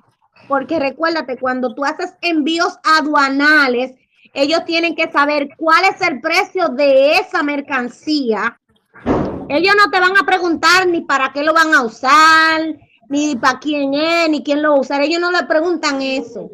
Ellos lo que sí necesitan saber el valor de ese equipo que tú estás mandando. La persona que lo va a recibir tiene que tener el valor de esos equipos. ¿Por qué? Porque yo te lo digo a confianza porque yo he mandado equipos. Yo he mandado, ¿me entiendes? Entonces aquí se rigen, aunque no es Europa, pero se rige casi igualito los mismos términos europeos. Me piden eso. Si yo voy a recibir, un ejemplo, yo soy tapicera aquí y yo voy a mandar de República Dominicana o de España una mercancía para acá, aduana me pregunta a mí, ok, ¿cuánto usted le costó esa máquina de coser? Ah, mira, a mí me costó mil dólares. Ellos te cobran a ti un impuesto a razón del valor. También te cobran un impuesto por el, por el transfer, o sea, por el envío. Y aparte, tú le tienes que pagar a la agencia que te está haciendo el envío de esa mercancía. O sea, que no solamente te va a cobrar la agencia, el gobierno te cobra a ti un impuesto por tú entrar esa maquinaria al país. Ok, perfecto. Porque recuérdate que cada vez que nosotros... ¿ese impuesto es muy elevado? No, don Luis, esos no son impuestos elevados, todo dependiendo del valor de la maquinaria. Recuérdese que si usted va a mandar a buscar una maquinaria que le cueste a usted 10 mil euros, usted va a tener que pagar en base a esos 10 mil euros. Ahora, dependiendo también la maquinaria, porque a mí me cobran un X dinero, un ejemplo, porque a nivel textil, es manufactura. ¿Me entiende? Ahora, Ah, si la maquinaria a nivel de electrónica, eso ya se lleva otro tipo de impuesto, porque inclusive cuando yo compro telas, o sea, yo es por yo compré inclusive un ejemplo, tela allí en España, yo le iba a mandar a buscar una tela y a mí me salía bien cómoda. ¿Por qué? Porque a nivel textil, usted lo que está haciendo un transfer de un país a otro, eso es comercio. Ellos por la tela te cobran un por ciento que no te lo cobran por equipos electrónicos. Esto, cada cosa tiene un impuesto dado. Zapato lleva una cosa, tela otra, electrónica otra, porque inclusive lo que usted paga por comprar un celular por internet, el impuesto que usted paga no es el mismo que usted por comprar un zapato y una cartera. No es lo mismo. Ok, sí, eso lo entiendo clarito. De verdad, muchísimas gracias. Eso a porque ti no te trae ningún tipo de problema porque ellos no tienen que averiguar a quién tú se lo mandas ni qué tú vas a hacer con eso. Simplemente que la persona que reciba allá tenga todos los documentos con respecto a esa mercancía. Si no tienes una factura, tú vas a cualquier persona y te diga, mira, dámele una factura, eh, un ejemplo, a esa lupa que yo uso para ver el celular por dentro, un ejemplo. Ya tú sabes que esa lupa costó 10 y ellos saben que esa lupa costó 10 y que está tu nombre. Está a nombre de alguien. Porque Si aunque esté a nombre tuyo, tu hermano la puede recibir, eso no tiene nada que ver. las deben salir de aquí con el con todo lo que voy a enviar o la debe tener la persona que va a recibir allá. No, no, no, mi amor, tú puedes mandarle una copia, eso no tiene nada que ver, no tienen que ser facturas originales, porque si se, si se ve que tú tienes una factura original, tú vas a tener que hacer un envío, pero ¿por qué? Ellos no, ellos lo que tienen que ver que si un ejemplo tú se lo vas a mandar a tu hermano y la máquina está a tu nombre, se puede enviar, porque ellos no tienen que ver el nombre de quién está. Ellos lo que tienen que saber el monto, el valor de esa mercancía que tú estás enviando para ellos cobrar su impuesto. A ellos lo que les interesa es su impuesto. No, ok, perfecto, ya, muchísimas gracias. Y una última para consulta. Este, do- ¿aló? Dígame. Sigue, sigue, sigue. Oye, excelente aporte, ¿eh? excelentísimo aporte. Sigue, Heidi. No sé si Fabián eh, decirte algo. Este, Hemos una aprendido, última, una última hemos aprendido un montón. Seguid, seguid. Una última consulta. Este, en el caso de, ya, ya entendí lo del eh, trabajar en negro y toda la cuestión y trabajar con público es un riesgo porque no solamente este, se perjudica a la persona, sino también a la, a la empresa o a la persona que te está dando el empleo. Este, en nuestro caso, cuando llegamos acá a Chile, pasaba lo mismo, es mucho, mucho ajetreo con el tema de los papeles, este, y decidimos empezar a hacerlo a domicilio. Es decir, publicábamos por, una, por las redes sociales y, por ejemplo, el señor Luis necesita un cambio de pantalla. Nosotros íbamos a donde estaba el señor Luis y cambiábamos la pantalla. Este, y ya luego, como fue mucho la clientela, entonces nos quedamos dentro del departamento trabajando y la gente ya venía. Pues este, hay posibilidades de que eso en España se dé o es ilegal que yo dentro de donde vaya a arrendar, a alquilar un piso, este, pueda tener mi máquina y un escritorio para, para hacer esta reparación. Bueno, yo te voy a decir algo. Hay personas que lo hacen porque en toda parte del mundo hacerlo porque eso es un mercado negro en realidad. Eso es ilegal. Porque un país que está regido a que tú tienes que aportar impuestos por tus negocios, tú estás haciendo algo ilegal. Pero imagínate, todo en la, en la villa del Señor todo es posible. Pero yo te recomendaría que, como lo han dicho don Luis, bueno, tú vas, tú sacas tu permiso para trabajar y después te haces autónomo y, es mucho mejor. Ahora, yo te voy a decir una cosa, para que me vayan a mí a agarrar y después me digan, no, ahora saber cuánto usted ha ganado con respecto a eso y me vayan a poner una multa del largo el brazo, yo mejor lo hago por la buena. Yo hay lo que digo, yo hay lo que digo, que aquí cada uno da su opinión. Aquí voy a discrepar un poco con, con Glorina.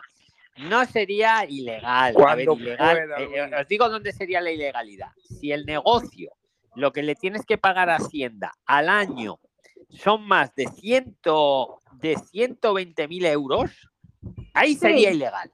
No creo que lleguéis a esa cifra. Ojo, os hablo de impuesto, ¿eh? no de ganancia. hay que, hay que deberle a la Hacienda Pública Española por año más de, 100, de 120 mil euros para que sea un delito. O sea, si no llegas a, deberle 120 mil, no estás en un delito. Estás, pero sí que te puede caer una pequeña multa, una gran multa, según lo que eso. Pero a lo que voy, os digo mi experiencia, lo que veo aquí en España. Un montón de, de gente negocio. Con esto que estás haciendo tú, se anuncian en yo lo entiendo. Lo que pasa es que yo... que, le que ahora sigues tú, pero espera que le diga una cosa, Heidi. Te pones anuncios en mil anuncios, te pones anuncios en Wallapop, reparo de celulares, no sé qué, toda España. Te envían el celular, te lo mandan por mensajero, lo arreglas en tu... A ver, no es lo mismo el que se monta una cocina en su apartamento o el que se monta, yo que sé, una carpintería, que el que se dedica a arreglar celulares, que eso no hace ningún ruido y nada, vamos, no es nada, lo veo súper normal, lo veo súper normal. Es como un escritorio de una oficina. Pero eso es como el que escritor, eh, uno que está escribiendo, pues puede escribir desde su apartamento, uno que está hombre. Eh, pero bueno, Glorina, ahí la respeto, es muy purista en eso.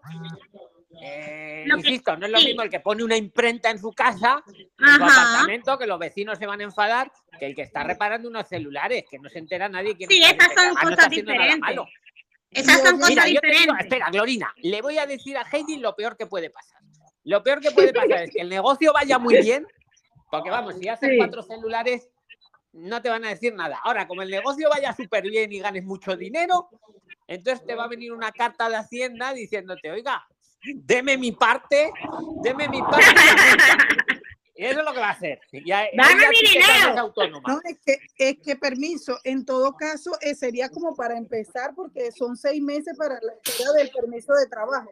Nada, han pasado los seis meses y ya entonces te haces autónoma o te haces una sociedad limitada para pagar menos impuestos. Usted me llama la atención eso de la sociedad ilimitada porque aquí también lo hicimos, pues tenemos registrado, pero no lo hemos sacado a, a la calle, o sea, no tenemos un local en la calle por cuanto tenemos los niños con condiciones y se nos hizo más fácil trabajar desde casa y estar pendiente de ellos que estar en la calle y no tener que nos los cuide.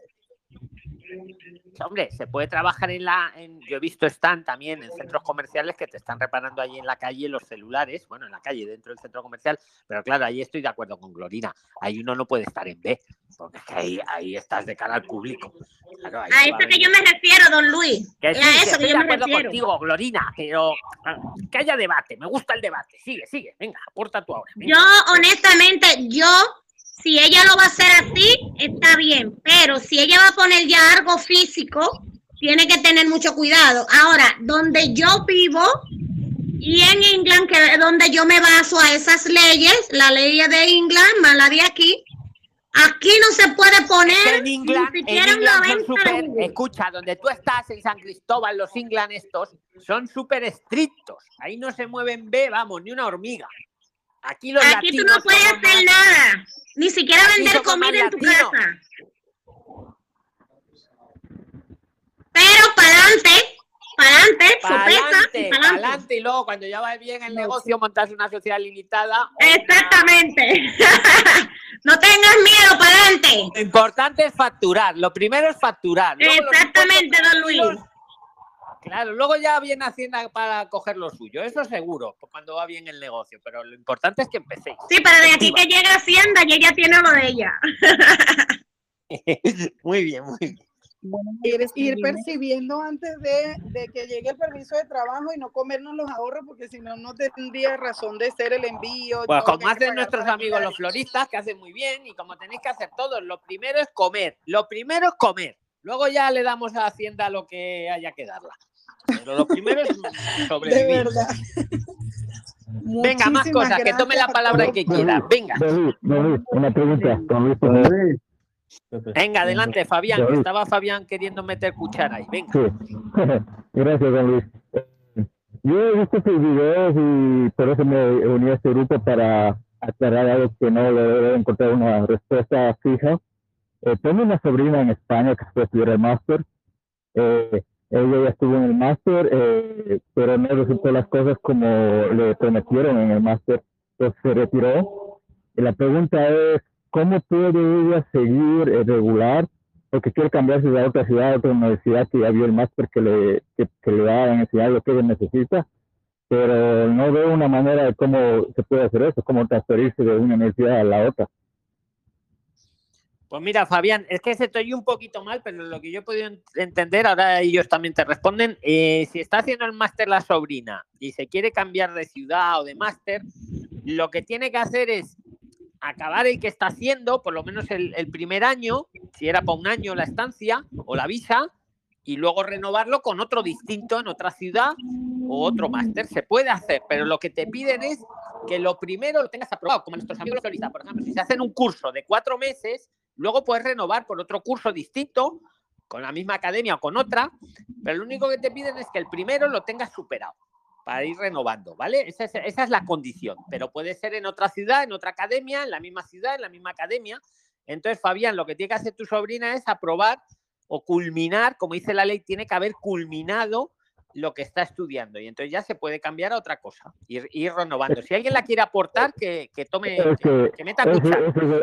Ese es el- problema, que o sea, ya se salió porque incluso tuvo como, ella sintió como una discriminación, entonces ella ya se salió del máster, ya no está en el máster. Entonces, Bueno, eh, eso- Fabián, yo te aporto algo. Hasta ya se haya salido, ¿cierto?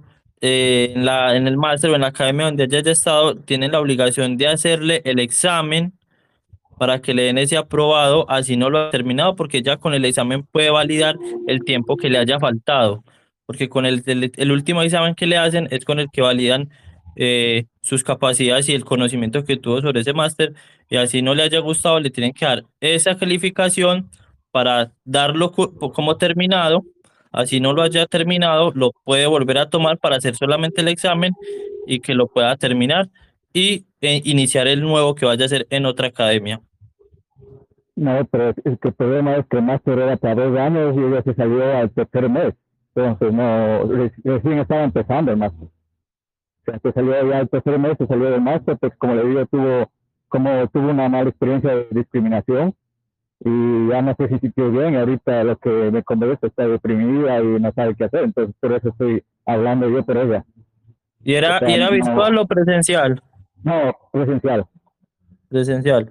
No, pues si la academia todavía está y eh, no, ella puede ir y solicitar la, la, la, la, continuación. la continuación, porque usted puede decir, no, me tocó pararlo por cierta cantidad de tiempo, por esto, pasó esto, y se lo pueden renovar eh, y continuarlo nuevamente y hacer el examen para finalizarlo, porque ah, yo puedo hacer el curso, por decir, la, la- el máster me dura un año, pero si yo en siete meses lo hago, en siete meses, me- a los siete meses me hacen el examen y me queda sino por hacer las prácticas, ¿cierto? O usted puede hacer las Eh, prácticas eh, particulares, no necesitas hacerlas directamente con, con, con la academia, pero el examen sí, te lo, sí se lo deben de hacer. pero lo que, eso es lo que no entiendo bien porque ya, ya pasaron dos- casi dos meses de lo que se salió, entonces no sé si No importa. una. Y, No, no importa que ya se haya salido, no importa, o sea, ella lo que, lo que hizo fue no volver, ¿cierto? Sí, es lo que te entiendo. y, y tampoco ya no pagó porque tenía que pagar mensualmente eh, por lo que pero como Dependiendo de le las digo, políticas estuve- del- de la escuela.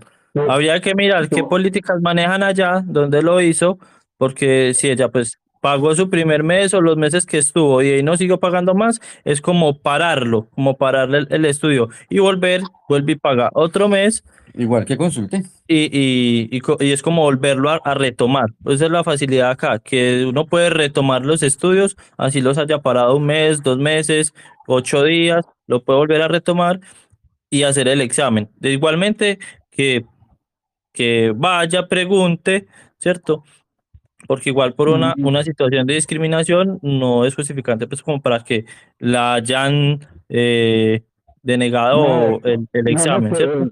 no es tanto que no que le, ella le hagan denegar, sino ella se sintió mal, entonces ya no quiere regresar allá. O sea, el, el punto es que ya no quiere regresar allá, ya quiere irse a otra Listo. universidad, a otra ciudad. Ento- Entonces, Entonces, para que le trate de, cul- de culminarlo, para poder hacer una nueva reo- renovación de otra institución y volver a solicitar la, la, la estancia.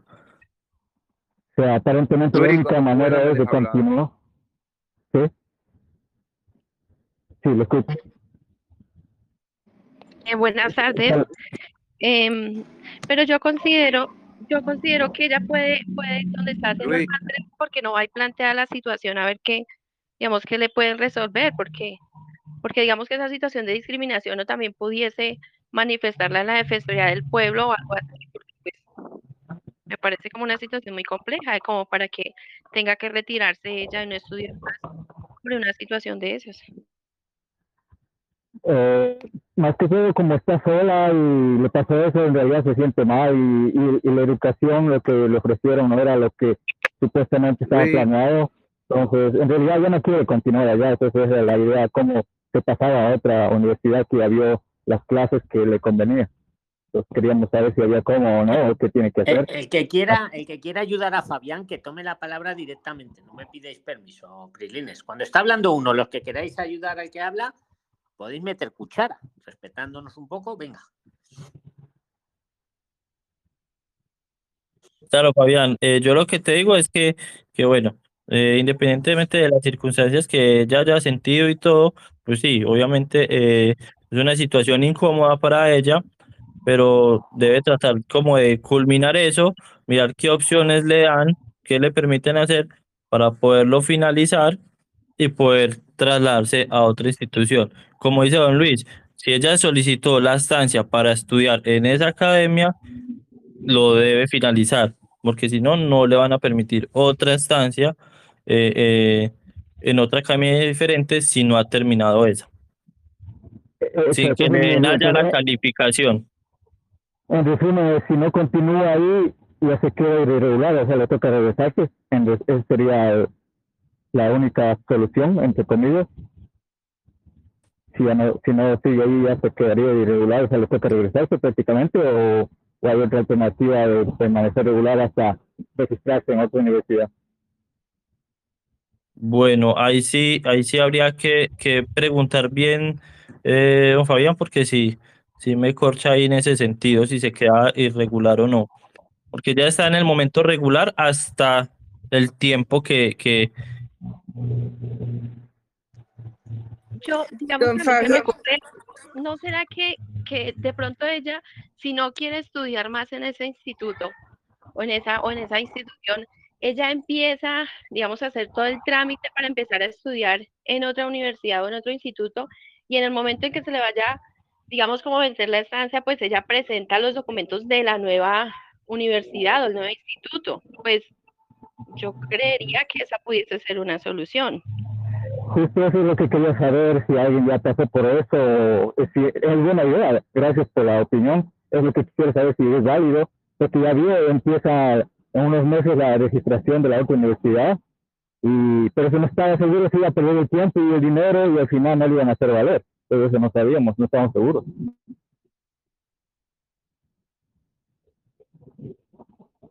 Porque es justo eso sería lo ideal, que se pase y ya cuando le toque, entre comillas, renovar la anterior, usa la de esta otra universidad, pero yo no sé si tiene que reportar que se salió de la universidad que está ahorita o cómo funciona eso, no, no tengo idea, por eso le estoy ayudando. Tiene que reportar que. Bueno, adelante, hablar, hablar, perdonad. Don Fabián, es, eh, su niña o su sobrina está regular. Ella tiene un permiso de residencia que va a expirar en un tiempo determinado.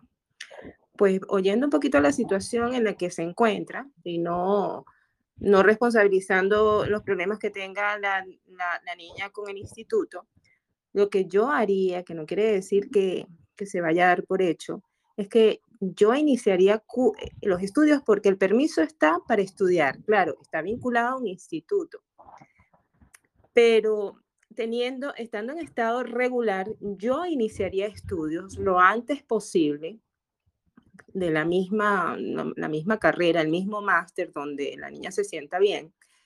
Y al culminar el tiempo, expondría, primero notificaría a la administración que estoy teniendo problemas con el instituto y luego, cuando culmine satisfactoriamente, presentaría la justificación de por qué cursó con otra institución, pero finalmente cumplió el requisito para el que se le dio la estancia con otro instituto y ya, yo creo que eso sería diligencia de la administración si lo aceptara o no. Yo no creo que no lo aceptaría tomando en cuenta que cumplió lo que vino a hacer.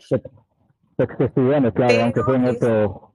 pero es un riesgo, o sea, eso no es garantía de que la administración vaya a decir, ah, sí, está bien.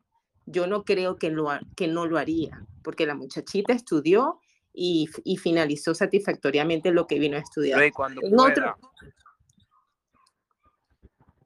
¿Qué sería lo peor que podría pasar? Que suponiendo que ya se pasa a la otra universidad, le, le, se registra, está estudiando, y ya cuando le toca renovar, ¿qué sería, entre comillas, lo peor que puede pasar? Pues que no, que no, le, admitan a, que no le admitan a trámite, pero, pero es que lo primero es notificar a la administración que, que está estudiando en otro, en otro instituto. La verdad es que no sé. O sea, tendría que primero registrarse en la nueva universidad y de ahí ir a, a inmigración, se puede decir, o extranjería, como le llaman allá, para de- decir que se cambió de universidad. ¿Qué está haciendo la niña ahorita? Está aquí en España. Eh, eh, odontología. Mm, está haciendo un máster de odontología. Sí. Bueno, mire, si ella vino a estudiar, mm, yo creo que ella debería, debería ponerse a estudiar. Este, aprobar satisfactoriamente el estudio, cuando se le vaya a vencer su, su, su permiso, exponer que se cambió, pero que aprobó los estudios y esperar a ver que la administración lo acepte. Eso es lo que yo haría. Pero yo creería también, yo creería también ahí que, que ella debe tener algún, digamos, algún soporte o alguna evidencia de por qué se cambió. O sea, yo no sé, pensaría yo que ella también debería hacer una notificación eh, al sitio en el que se matriculó inicialmente, eh, empezando por las razones por qué se retira. Eso sería una evidencia, pienso yo, que, que le serviría en el momento de, de, de notificar, em, pues, por qué, por qué se cambió y por qué eh, se cambió pues de instituto y, y para que se lo hagan válido, ¿no? Porque creería yo que si evidencia no, no, digamos que no tendría la misma, em, el mismo peso, ¿no? Que, que si lo hiciera pues Claro, ella de sí, manera sí. Sí, bueno, entonces le voy a mencionar que se comunique con la universidad y explique las razones por qué se retiró y a ver qué le dicen, no sé, a ver, no, no tengo idea qué puede decir. Y registra en la nueva universidad y, y suponiendo que no le aceptan luego de cuando le toque renovar porque ya tiene el NIE y el TIE, ¿podría terminar la carrera aún estando sin ah, que le aprueben la estancia? ¿Puede terminar la carrera o no? ¿O, o ya se queda irregular y tendría que regresarse a media carrera? Sí, No, la claro. puede. sí la- Bueno, hablar, hablar, perdón. No, claro que puede seguir estudiando irregular. Me ha dicho miles de veces. Irregular podemos estudiar siempre. Ok, ¿no hay un requisito de, Luis. eh, para la universidad? ¿No pide la universidad eh, algún documento al extranjero que esté legal para estudiar ahí? ¿No le pide la universidad? Eh, Fabián, yo tengo un amigo que está irregular y está estudiando en la Complutense y es una universidad pública. Ok. Mm, a ver, lo único, lo único, mira, vamos a hacer de abogado del diablo. Lo peor que puede estudiar va a poder estudiar. A lo mejor lo, lo peor, vamos a ponernos en lo peor, que cuando uno está irregular y cuando ya, por ejemplo, vamos a poner uno que estudia irregular, estudia derecho. Va probando todos los años. Lo que podría ocurrir que cuando ya le van a dar el título, si no está regular, pues que se lo dejen, que no se lo den hasta que se regularice. Eso es lo peor que puede pasar. Pero más de eso no. Ok, entiendo. ¿Y Que le condicionen luego el título a estar regular, pero luego eso siempre se puede arreglar. Pero, ¿Y cómo puede uno para regularizarse? ¿Y cómo puede eh, luego estar regular? Si es que en ese tiempo queda irregular, ¿cómo puede hacerlo? Puede, estudiar estando irregular. Lo peor que podría pasar es que a la hora de darle el título se lo condicionen hasta que vuelva a estar regular para dárselo. Y lo que te han propuesto yo lo veo muy bien.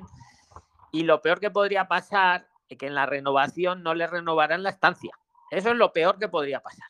Pero yo creo que si lo planteas bien, como te han dicho Lucy y compañía, mm, yo creo que es factible que te lo, que lo planteen bien, que, que sí, que sí se la renueven. Pero vamos, en el peor de los casos sería que no le renovarían el año siguiente, si es que está para un año. Pero vamos, podría seguir estudiando, aunque se quedara irregular. ¿Vale? Claro, y si suponiendo ese caso que se quede irregular y no le aprueban la eh, eh, extranjería, ¿cómo luego se hace regular para obtener el título? ¿Cuál es la manera de hacerse regular? Pues volver, pues pedir otra estancia o volver al país y volver a venir. Hay muchas maneras, ¿sabes?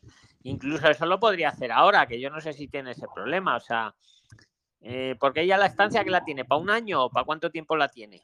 Eh, dos años. No, pero las dan máximo de un año. Las dan Ah, entonces me imagino de un año, entonces. Entonces me imagino un año. El, el, el máster era dos años. Máster son dos años, pero la estancia es de un año, que luego lo renueva para otro año. Ah, ok, entonces debe tener para un año, me imagino. Hombre, lo que podría, y ahí no puede aguantar, ¿no? Está muy mal ahí en ese sitio, ¿no? Ahí no, no hay. Sí, no quiero revisar. Claro, pues yo lo que haría es lo que te han dicho, buscaría otro sitio para estudiarlo, me cambiaría y luego presentaría la renovación, como si tal cosa, con el certificado de buen aprovechamiento del nuevo sitio. Y yo creo que es posible, no te lo podemos garantizar, pero yo creo que es posible que se lo renueven. Que no se lo renuevan, pues siempre puede presentar una nueva estancia. Eh, Además, que sepáis que las estancias se pueden renovar a partir de los 10 meses. O sea, si la tienes para un año, a los 10 meses ya la puedes estar renovando. ¿Vale? Yo, yo lo intentaría, Fabián. O sea, el plan a mí me parece bueno. Buscar otro máster, si no quiere estar, otro máster que sea de lo mismo, y yo luego presentaría la renovación como si tal cosa. Y si te Pues mandan un requerimiento, lo, lo diría lo que ha pasado y lo que ha dicho Lucy. Intentaría poner algún soporte de lo ocurrido. Claro, ¿Vale? claro. O si alguien ha pasado, si se regresa para, aplicar la visa de nuevo para la otra universidad, ¿puede hacerlo enseguida o tiene que esperar que se acabe la estancia que tiene en este momento? O puede hacerlo, por ejemplo, si se regresa en un mes o una semana. Es que yo para, la- eh, Fabián, yo para hacer eso, yo ya aprovecharía que ella está regular, que está ya aquí, pues que, que se cambie de, que se cambie de estudio, algo similar, que se cambie de estudio, y luego ya, cuando la renovación, si no se lo renovaran, ahí sí, ahí se podría volver o presentar una nueva estancia, ya no una renovación, pero yo ahora no me, yo ahora no me volvería, porque está aquí, Ok. está regular, y va a estar regular, sí o sí. el año va a estar regular. Estudie o no estudie, ojo, estudie o no estudie, ella ya tiene la estancia concedida para un año, aunque no estudie. Ojo, aunque no estudie, sigue regular. Otra cosa es que, que si no estudia, luego no se lo renueven, Fabián. Pero que no estudie, y yo veo buen plan para que no desaproveche el tiempo, que se busque otro máster, que lo haga y luego presente la renovación y toque madera. Que se le dan la renovación, genial. Que no se la dan, pues presente una estancia nueva y ya está. Y para adelante. ¿Vale? Yo, ¿Y yo lo veo lo más lógico. ¿Sí estando allá o a él sí le tocaría regresar, suponiendo que le, niegue- la estancia nueva que usted menciona. Pues un saludo, Fabián. Cualquier cosa, aquí te ayudamos entre todos. Muy amable, gracias. Gracias a todos. Don Luis, abrazo. buenas noches. Luis, Noches, consulta. Don A ver, quien ha buenas noches, dicho don Luis buenas noches es el que ha ganado. Ha sido el primero. No sé quién era, pero el primero que lo ha dicho. Alexander. Alexander, ¿cómo está don Luis?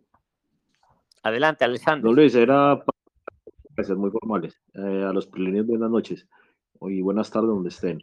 Eh, yo tengo una pregunta, don Luis. Pues, a ver, yo he sido seguidor suyo desde hace muchos, desde hace muchos días.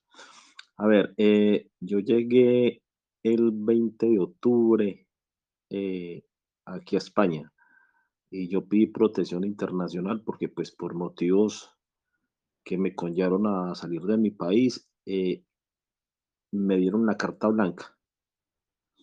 Me faltaban 10 días, no, me faltaban 20 días para cumplírseme los seis meses para, para, para darme la, el permiso laboral, pero me llegó la denegación. Yo hice el recurso, pero la pregunta mía es, yo tengo mi certificado digital y saqué mi seguro, mi número del seguro, pues así como usted lo ha explicado muy bien, pero entonces mi pregunta es, yo hice el recurso de reposición y, y, y, hombre, ya tenía una oferta de trabajo para empezar a trabajar, pero con ese recurso de reposición yo puedo trabajar. Respuesta rápida. Si has pedido la medida cautelar de seguir trabajando, sí. Y si no, vete No, no, a mí, a mí se me, a mí, a ver, a mí se me cumplían, a mí ahora el, el, el 2 de mayo me llegaba ya el permiso para ya entrar a trabajar ya, o sea, ya tenía la- el permiso de trabajo y ya tenía todo hablado para entrar a una empresa. Yo mandé el, re- eh, hice el recurso de reposición, la medida cautelar, entonces la pregunta mía es, si yo con ese recurso de reposición puedo trabajar. Yo pienso que sí, porque hasta que no te resuelvan el recurso de reposición Sí, y eh, digamos que sigue el, eh, si- sigues en trámite. O sea, sigo en trámite, sí, si, no- señor. si uno, si a uno le deniegan y, y Sí, señor. Sí, eh, es como si no te han denegado hasta que no resuelvan ese recurso. Otra cosa es que se Ah. hayan agotado los recursos. Pero si tú has presentado el- en tiempo y forma el recurso, Alex, yo sí, sí, claro. Sí, porque pues yo llegué y mm, mandé todas las pruebas, o sea, todas las denuncias de, de lo que me ha pasado. Pues yo fui se- secuestrado en Colombia y todo eso, bueno, fui maltratado y, y, pues se me hizo muy raro que tan rápido me, me lo hubieran denegado. ¿Cuán- Más ¿Cuánto tardó la denegación para que nos hagamos una idea? Más o menos. eh, desde que yo llegué, yo llegué el 20, yo llegué el 20 de octubre aquí y en febrero, en febrero 15, en febrero 14 me notificaron la denegación. O sea, en cuatro meses, fue para que lo tengáis pendiente los que dudáis si Sí. pedir la protección o si pedir el asilo, en cuatro Sí, meses. Y, y yo, y yo venía con pruebas de la fiscalía y todo eso, con carta de desplazado de mi país y todo eso, de todo lo que me ha pasado a mí, de todo lo que yo, porque yo fui secuestrado y todo eso. Y ¿Y entonces, en qué provincia, en qué provincia estás, Alex? yo estoy aquí en Madrid, don Luis. Yo ahora días también hablé con usted y yo estaba muy contento pues por todo esto. Yo estoy aquí en Madrid, yo estoy aquí en- por Hortaleza, se llama. Vale. Y has, pre- eh, has presentado el recurso de reposición, ¿no? El recurso de reposición, sí, y, y, pues yo tengo mi, Pues yo hasta que no te respondan, hasta que no te respondan ese recurso, sí, yo pienso que puedes trabajar. sí, y, claro, y sí, te queda el contencioso también luego. sí. Te queda el Sí, porque, contencioso. sí, don Luis, porque es que yo, pues yo he sido también camionero, yo he sido mulero y pues y yo dije, no, pues así sea, por eso aquí, por aquí me voy a meter también. Mira, Por mi lo que- consejo para todos, trabajar. Si tenéis la oportunidad, trabajar. Sí, don Luis, sino que el- Que no la es ningún la delito trabajar, de verdad. sí, claro, don Luis, sino que pues, sino que la, la- inquietud que yo tengo y pues para los prilines que, que yo ahora escuché a un compañero que decía que tenía pensado venirse a, a- a pedir asilo y, todo eso, pero pues, y- a ver, hay que tener en cuenta que hay que tener pruebas y pruebas muy bien fundamentadas, ¿cierto? Porque mira, a pesar de que yo las traje, pues a mí se me hizo muy extraño o pues me sorprendí cuando me llegó la carta de, de, negación, ¿cierto? Entonces yo, uy, puchica, se me hizo, pues se me hizo muy duro. pero entonces también dice, también hice la tarea como usted hizo, don Luis, de hacer el recurso de reposición, ¿cierto?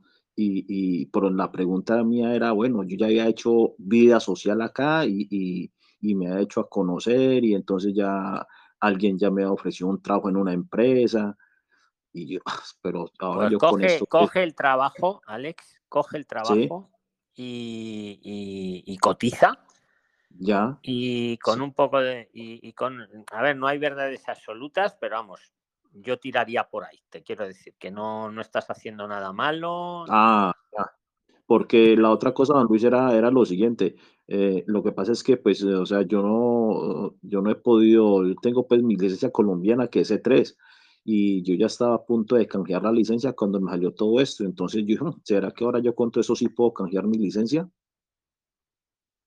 Mm, mm. Hombre, sigo con lo mismo. Mientras el recurso no esté resuelto, Sí, es como si no te lo han denegado. ya, Mm, Y lo aplico al de reposición y lo, y lo aplico al contencioso también, Alex. sí. Eh, habrá que ver qué es lo que dice la DGT. Vale, el trabajo es de conducción, el que tienes que hacer. Sí, sí, sí, sí, sí, señor. Era, era para ir a coger un- un- unos camiones y, y- y unas mulas que me habían ofrecido y todo eso. Y yo, no, pues, eh, yo iba a hacer la, es más, yo iba a hacer, yo iba a hacer el CAP. Yo iba a hacer el CAP y todo eso, porque pues yo también me he estado preparando acá y todo eso. Y entonces, eh, eh, porque yo estaba haciendo, yo estaba haciendo cursos por el CEPE y, y he hecho cursos de carretillero, yo he hecho cursos de, ahora me va a salir lo del CAP y todo eso, entonces me pidieron la licencia, me dijo, no, para usted poder hacer el, el por el CEPE me van a hacer el CAP. Entonces pero para usted poder hacer el, el, el, el CAP, usted tiene que tener la licencia de acá. O sea, que ya ya tenga el canje. Pero yo no, pues no le he podido hacer, mi no, nomás tenga la, el canje de la licencia, véngase y hacemos el CAP. Dijo, es más, necesitamos camioneros acá como Murcio, necesitamos muchos camioneros, pero con el CAP. Y yo le digo, ah, no, pues sí. Intenta, Alex, mira, lo primero que te digo, te va a ir bien. En la vida a ti te va a ir bien. Eso puedes estar seguro, porque hablando contigo se nota. Te pondrán alguna piedra por el camino, pero ya verás que al final serán anécdotas. Porque con la actitud que tienes te va a ir bien sí o sí. Eso es lo primero. Lo segundo, yo intentaría hacer el canje, que no pierdes nada. Tú échalo, que no pasa nada. el, el no ya lo tienes. Intenta hacer el canje, porque tú has presentado tu recurso. Sí. Y, y- y vamos a ver qué pasa. ¿Y quién le quiere decir algo a Alex? Que tome la palabra y se lo diga. Pero vamos, es Ale- Alex, dice si recurriste, si recurriste, si recurriste, eh, espera, porque la administración se equivoca y también corrige. Entonces, probablemente eh, tengas alguna novedad positiva. Si hiciste un buen recurso, y como Sí, dice sí. Luis, yo, yo echaría para adelante, yo, yo intentaría hacerse canje. Y si te dicen que no, pues nada, esperar.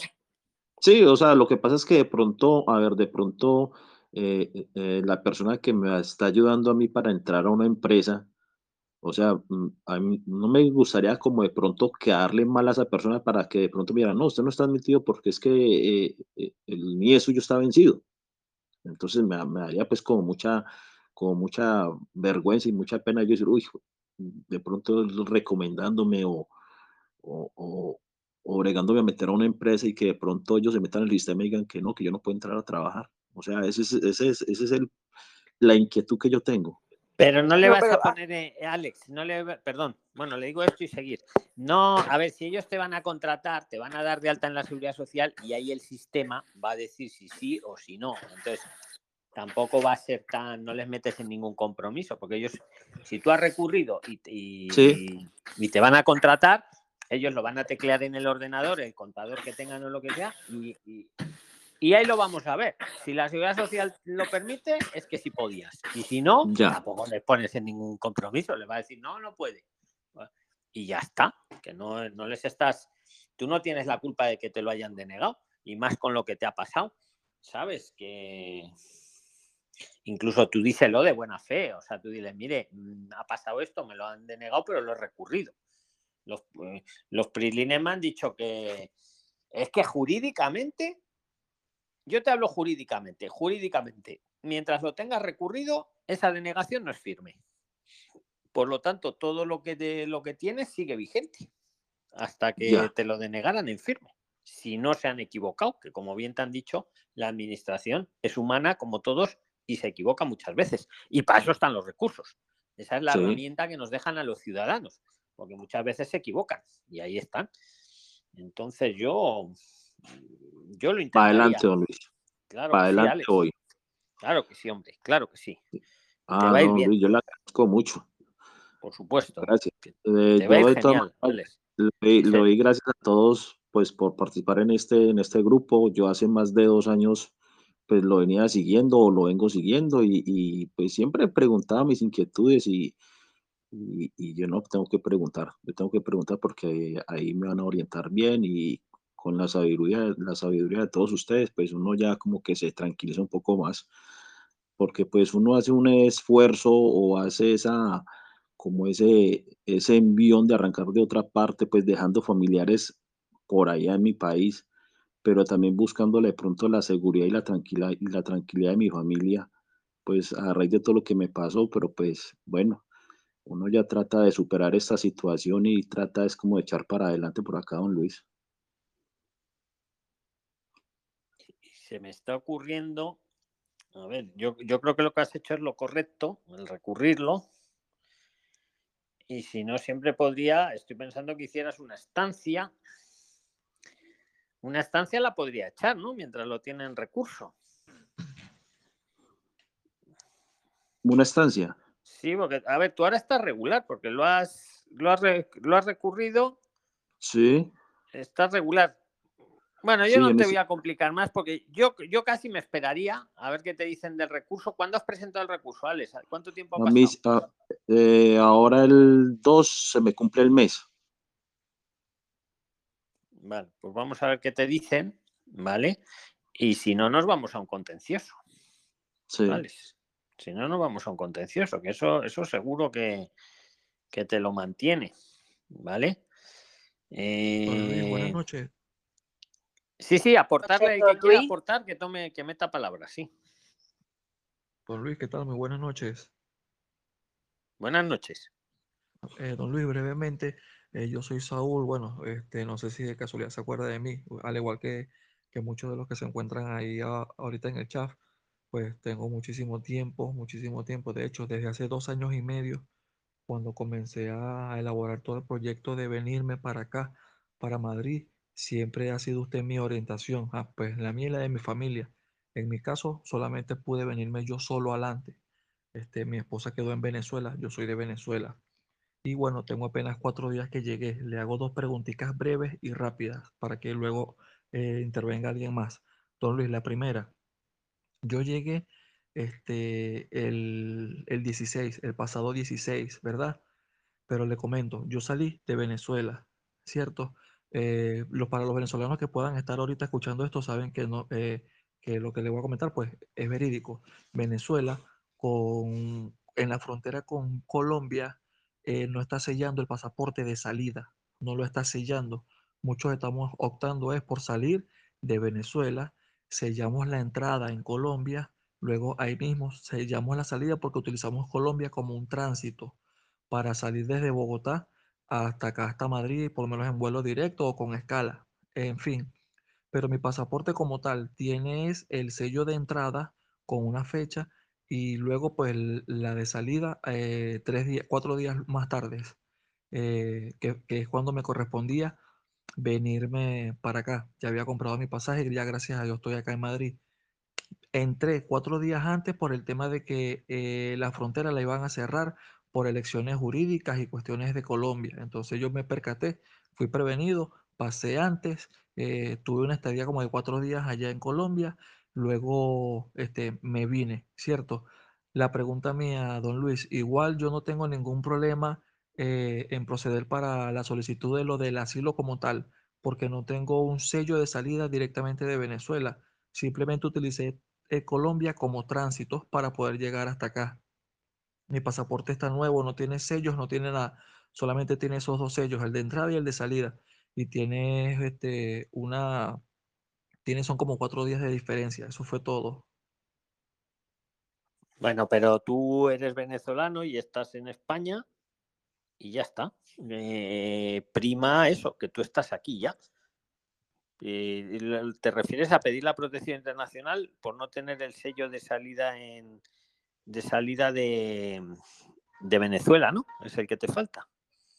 Pero, sí. pero es que lo que pasa es que para pues lo que nosotros estamos allá y sabemos, entendemos que Venezuela actualmente no está sellando el, el- no está, no está sellando el pasaporte o cuando alguien sale por Colombia por el tema de que tiene problemas con, con Colombia y bueno, en Vale, fin, pues eso tú lo dices. Tú en la cuando te tomas nota de la declaración lo explicas.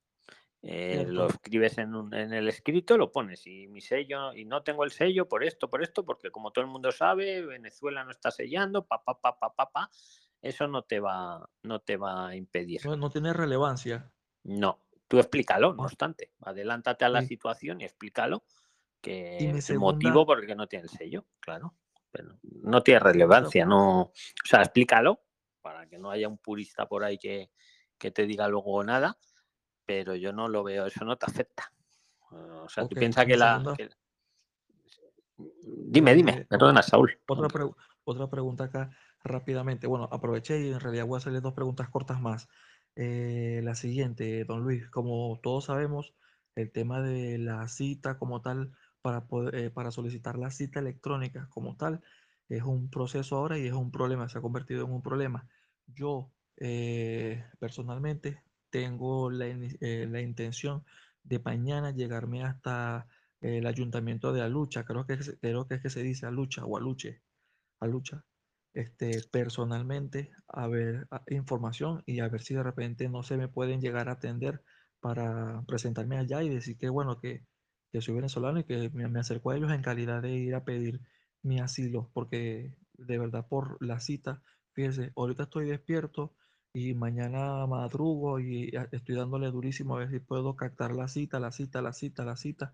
Y se me ha hecho muy difícil desde que llegué. Inténtalo, sí, sí, es terrible. Pásate por la lucha a ver qué te dicen, pero están siempre con citas, pero vamos, el no ya lo tienes, inténtalo. Eh, lo que sí os digo, que, vos- que los hay- se las vuelcan, pues yo que sé, a las 8 de la mañana, Eh, eso le iba a decir, don Luis, que lo intente, porque a mí también me dio un poquito duro solicitar las citas y normalmente los horarios que las abren es entre las ocho y media hasta las 10 más o menos en la mañana, más o menos a las 11 y en la tarde después de cuatro y media como hasta las 6 o 7. En esos dos rangos de horarios, sí o sí están las citas abiertas. Todos Debes de hacerlo rápido porque abren muy pocas, abren muy pocas y, y, y el proceso lo tienes que hacer rápido y sin equivocarte, porque si te equivocas o, o te toca volverte, te toca hacer todo desde el principio y mientras haces todo eso, ya se fueron las citas, ya las tomaron, entonces tienes que hacerlo muy bien para que la Pero puedas todos tomar. los días, Eh, abren, abren, abren el sistema todos sí, los días. en semana, en semana, Ok. Y, por semana último, don abres. Luis, muchas gracias, muchas gracias, Mauro, gracias. Dale, Este, con gusto. y, y, y por último, don Luis, le comento, yo llegué acá a un sitio que se llama Galapagar, el sitio en donde ya yo actualmente estoy residenciado, no, no tiene abasto, no abarca, este, de repente, vamos a decirlo así, otro cupo para poder este, empadronarme acá.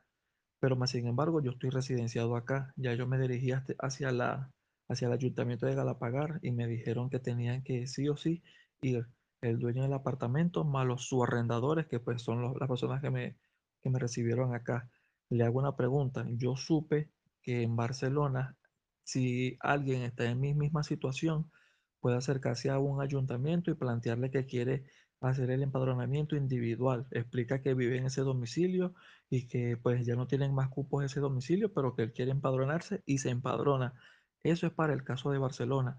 Acá en Madrid existiría alguna manera para yo buscar este, cómo puedo empadronarme, porque ese es otro tema que realmente se, se me ha hecho muy Saúl, eh, Saúl, eso es para toda España, no solo es para Barcelona. Tú te acercas al ayuntamiento y lo dices, mira, yo es que vivo aquí y, y no me dejan empadronar porque no tienen cupo, porque no quieren, por lo que sea. Y el ayuntamiento verifica que de verdad vives ahí y te tiene la obligación de empadronarte en Barcelona, en Luis. Galapagar, en cualquier sitio.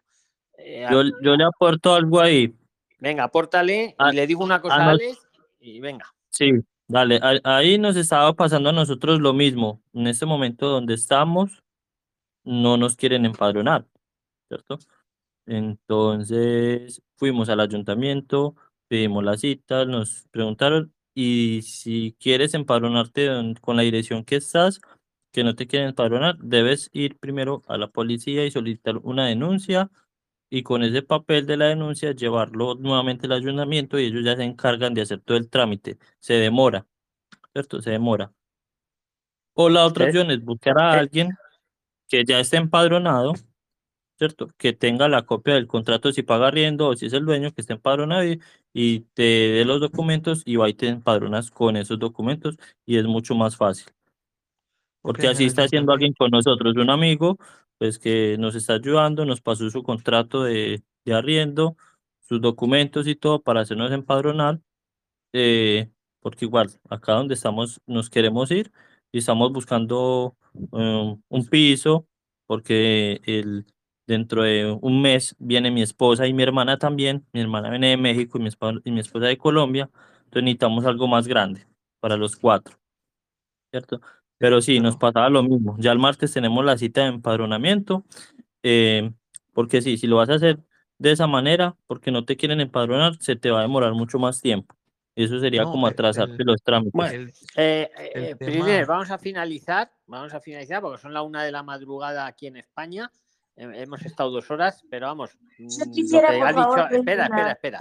Lo que ha dicho Mauro, esperar, lo que ha dicho Mauro es correcto. O sea, los ayuntamientos tienen la obligación de empadronaros, sí o sí.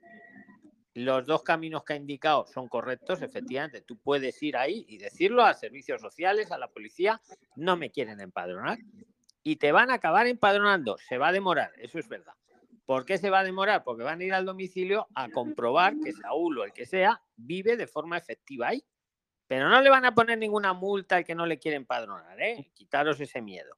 Van a ir Sí, no a importa si no paga o paga, eso no importa. Claro, no importa si no paga o paga y quitarle miedo a los caseros, que, que- que no pasa nada, que, que uno viva en tu casa no quiere decir que te, te esté pagando por vivir en tu casa.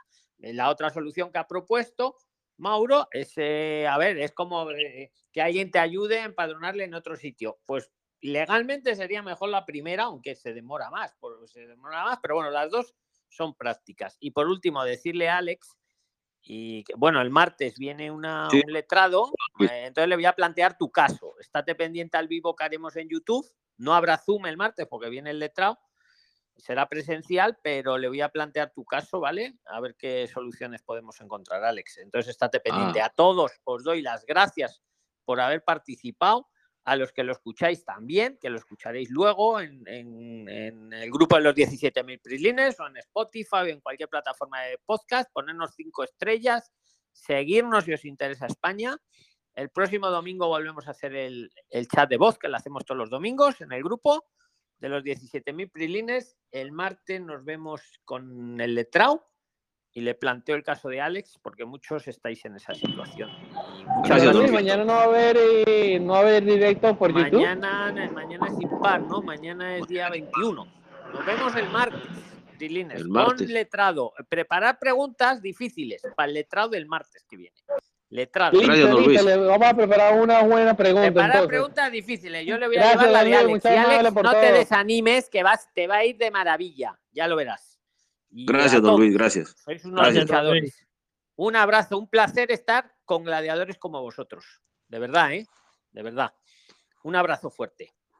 Muchas Nos vemos. Prilines. Chao, feliz noche, gracias a todos. Nos vemos. Un abrazo. Chao, chao, chao. Chao, chao.